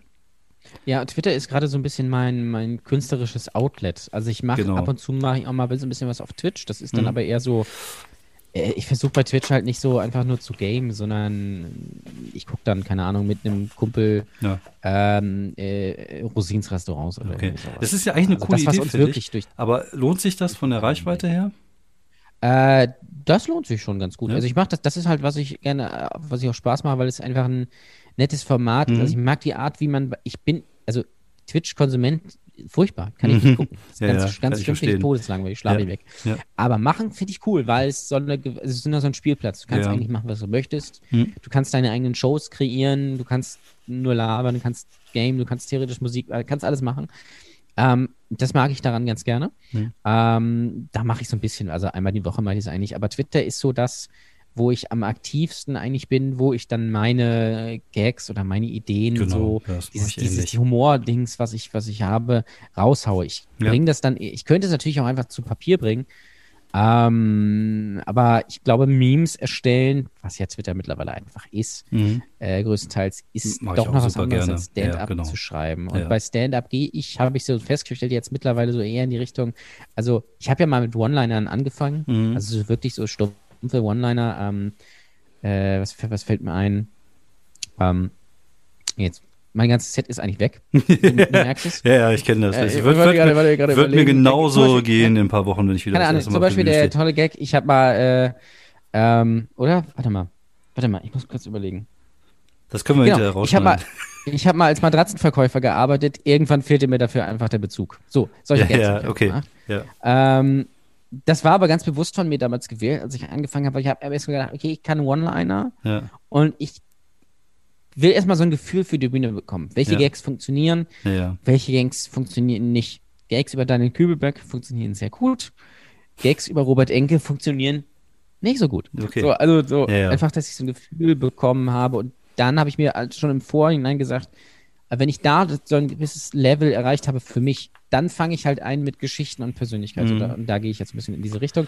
Und habe jetzt aber festgestellt, dass was mir sehr gut liegt, ist Impro. Okay. So, äh, also so Audience Roasting Ja, und irgendwie diese Das Sachen kann ich so. gar nicht. Ähm, Ja, ähm, das kann ich erstaunlicherweise sehr gut, auch wenn ich privat ein komplett introvertierter Mensch bin. Mhm. Ich kann keine fremde Person anrufen, da scheiße ich mir in die Hose, kann ich nicht, geht Mhm. nicht. Äh, kann ich irgendwo beim Amt anrufen, Stress pur. Ja. Hölle für mich. Ähm, auf der Bühne irgendwie sich über irgendeinen Studenten lustig machen, geht immer. Ja, also ja. da kenne ich auch keine Hemmung. Und deswegen werde ich mich wahrscheinlich da jetzt eher versuchen, auch in diese Richtung so ein bisschen äh, noch weiterzuentwickeln. Ähm, und das ist, glaube ich, auch das, was wir am Anfang gesagt haben, dass man einfach gucken muss, so in welche Richtung Genau. Kann ich mich denn weiterentwickeln? Genau. Wo finde ich mich? Und Mhm. vielleicht bist du nicht der Typ, und das weiß ich zumindest bei mir, der sich hinsetzt, wirklich einen Text schreibt Ja, und den Text eins zu eins performt. Ja. Das mache ich nicht. Ich schreibe meine Gags, ich performe die dann, ich kann theoretisch aber mich auch mit nichts auf die Bühne stellen und einen ganzen Abend füllen. Mhm. Würde ich wahrscheinlich auch hinkriegen. So. Ja. Aber du kannst und, ja, du kannst ja auch verschiedene Sachen einfach auch trainieren. Also ich bin ja momentan dabei, ich versuche eher so Beobachtungskram zu machen, was was ja. war, was ich halt noch nicht so extrem äh, gemacht habe. Du kannst ja auch schon gucken, dass du dich ja, wie gesagt, auch ähm, weiterentwickelst und, und genau. versuchst genau. also neue Fähigkeiten und neue neue Arten auch von Comedy. Ich finde immer, du musst ja nicht immer ein One-Liner-Comedian sein. Du kannst ja auch ein paar gute One-Liner raushauen und dann eine persönliche Geschichte. Je mehr du genau, kannst, umso ja. besser bist du doch als Comedian. Ja. Und das äh, finde ich Weil, oft manchmal so sehr beschränkt. Das ist auch mal so dieses, oh, bist du eher ein Storyteller oder bist du eher das da oder bist du das da? Ich würde gerne von allem etwas sein und dann gucken, dass ich alles gut kann. Ich kann mich auch nicht in irgendeine Richtung einordnen. Ich ja. mache einfach das, was ich Bock habe. Und genau. wenn ich einfach zehn Minuten One-Liner mache, die dumm wie scheiße sind, dann mache ich das halt einfach so. Ja. Ich, das Publikum kann sich meistens ganz gut darauf einlassen. Ähm, äh, und äh, kann sich dann aber auch ganz gut darauf lassen, wenn ich irgendwie eine persönliche mhm. Story erzähle oder wenn ich einfach ähm, äh, 15 Minuten roaste. Also ja. ich bin ja, bin da nicht, das ist, also das ist vielleicht einfach nur meine Auffassung. Ich bin ja nicht gebunden in meinem Handeln. Auf, nee, nee, auf keinen Fall. Also klar, da steht zwar vielleicht Stand-up-Comedy drauf. Ja. Gut. Aber das ist ja meine Bühne, ich bin alleine auf dieser Bühne und ich kann diese Bühnenzeit füllen, wie ich das möchte. Ja. Ist ja, völlig ja. egal. Und je mehr du kannst, je Außer mehr ich habe irgendeinen Vertrag, der mir ja. sagt, spiel das. Ja, okay. Dann kann ich es nicht. Das wird ja sehr Aber ich kann, mich, kann theoretisch auch einfach Musik machen. Ja. Völlig, ist völlig egal. Ja. Und das ist, das ist das so, was mich antreibt und was, was ich daran für mich so entdeckt habe und das, was, was, äh, was Spaß macht. Da bin ich vielleicht eher so ein bisschen der Einzige oder einer der wenigen, die, die sowas machen. Äh, weil ich glaube, die meisten sehen sich dann schon als klassische Stand-up-Comedians und auch völlig okay. Ich kenne auch viele Kollegen wie, wie dich, die sagen, äh, Crowdwork und Roasting kann ich gar nicht. Und das kann ich auch nachvollziehen. Hm. Ähm, und andere können halt dann keine Story erzählen. Ja. Andere können halt keine One-Liner. Gibt es alles. Und das ist auch alles okay. Und das muss es, glaube ich, auch alles geben. Ja. Und ähm, ich, ich mag es halt so äh, einfach da ein bisschen divers. Mhm. Ähm, ist auch, auch dann für einen selber nicht so langweilig, ne? wenn man verschiedene genau. Sachen machen kann. Ja. Ähm, ich würde zum Beispiel super gerne eine Show machen, wo ich einfach mich mit nichts auf die Bühne stelle. Einfach also, sagen, aber so, Kleidung schon, oder? Aber, aber, Kleidung? Kleidung schon. Okay. Kleidung wichtig, ja. Aber äh, einfach, einfach kein Material. Einfach so sagen, so, was, was gibt's? Äh, ja. geht's? Es beschäftigt euch. Das, also, da, da, da kommen wir zu meinem Motto. Mein Motto ist einfach machen. Einfach genau. mal machen. Aber es geht gerade nicht, weil wir haben, ich weiß nicht, ob du mitbekommen hast, da ist so ein Virus, ist jetzt ganz neu, habe ich gehört, soll ja. jetzt gerade mega abgehen. Pandemie habe ich, also. Ist nächste Woche vorbei. Mal, musst du mal gucken. Steht bestimmt morgen in den Nachrichten. Ole, vielen, vielen, vielen, vielen Dank, dass du da warst. Ich glaube, wir haben den äh, neuen äh, Zeitrekord geknackt mit einer Stunde 35. Und da ich ja noch, äh, wie Manuel äh, Wolf in seinem Podcast vorher noch mal acht Stunden Werbung machen werde, werden wir bei acht, nee, bei neun Stunden 35 diesen äh, Podcast äh, beenden. Nein, vielen, vielen Dank, dass du da warst. Es war ein sehr tolles und interessantes Gespräch. Ich glaube, wir haben gar nicht so schlimm gerantet, wie wir uns eigentlich vorgenommen haben, sondern haben eher äh, ja breit gefächert über Comedy und und dieses Thema gesprochen. Es hat mir sehr viel Spaß gemacht. Es war sehr schön, dass du da warst. Und äh, ich wünsche dir und ich wünsche auch mir im, im gleichen Atemzug, dass wir bald wieder auftreten können. Das hoffe ich auch. Das wäre cool. Vielen Dank fürs Kommen und äh, euch da draußen habt einen schönen Tag oder einen schönen Abend und äh, fahrt vorsichtig. Ciao. Ciao.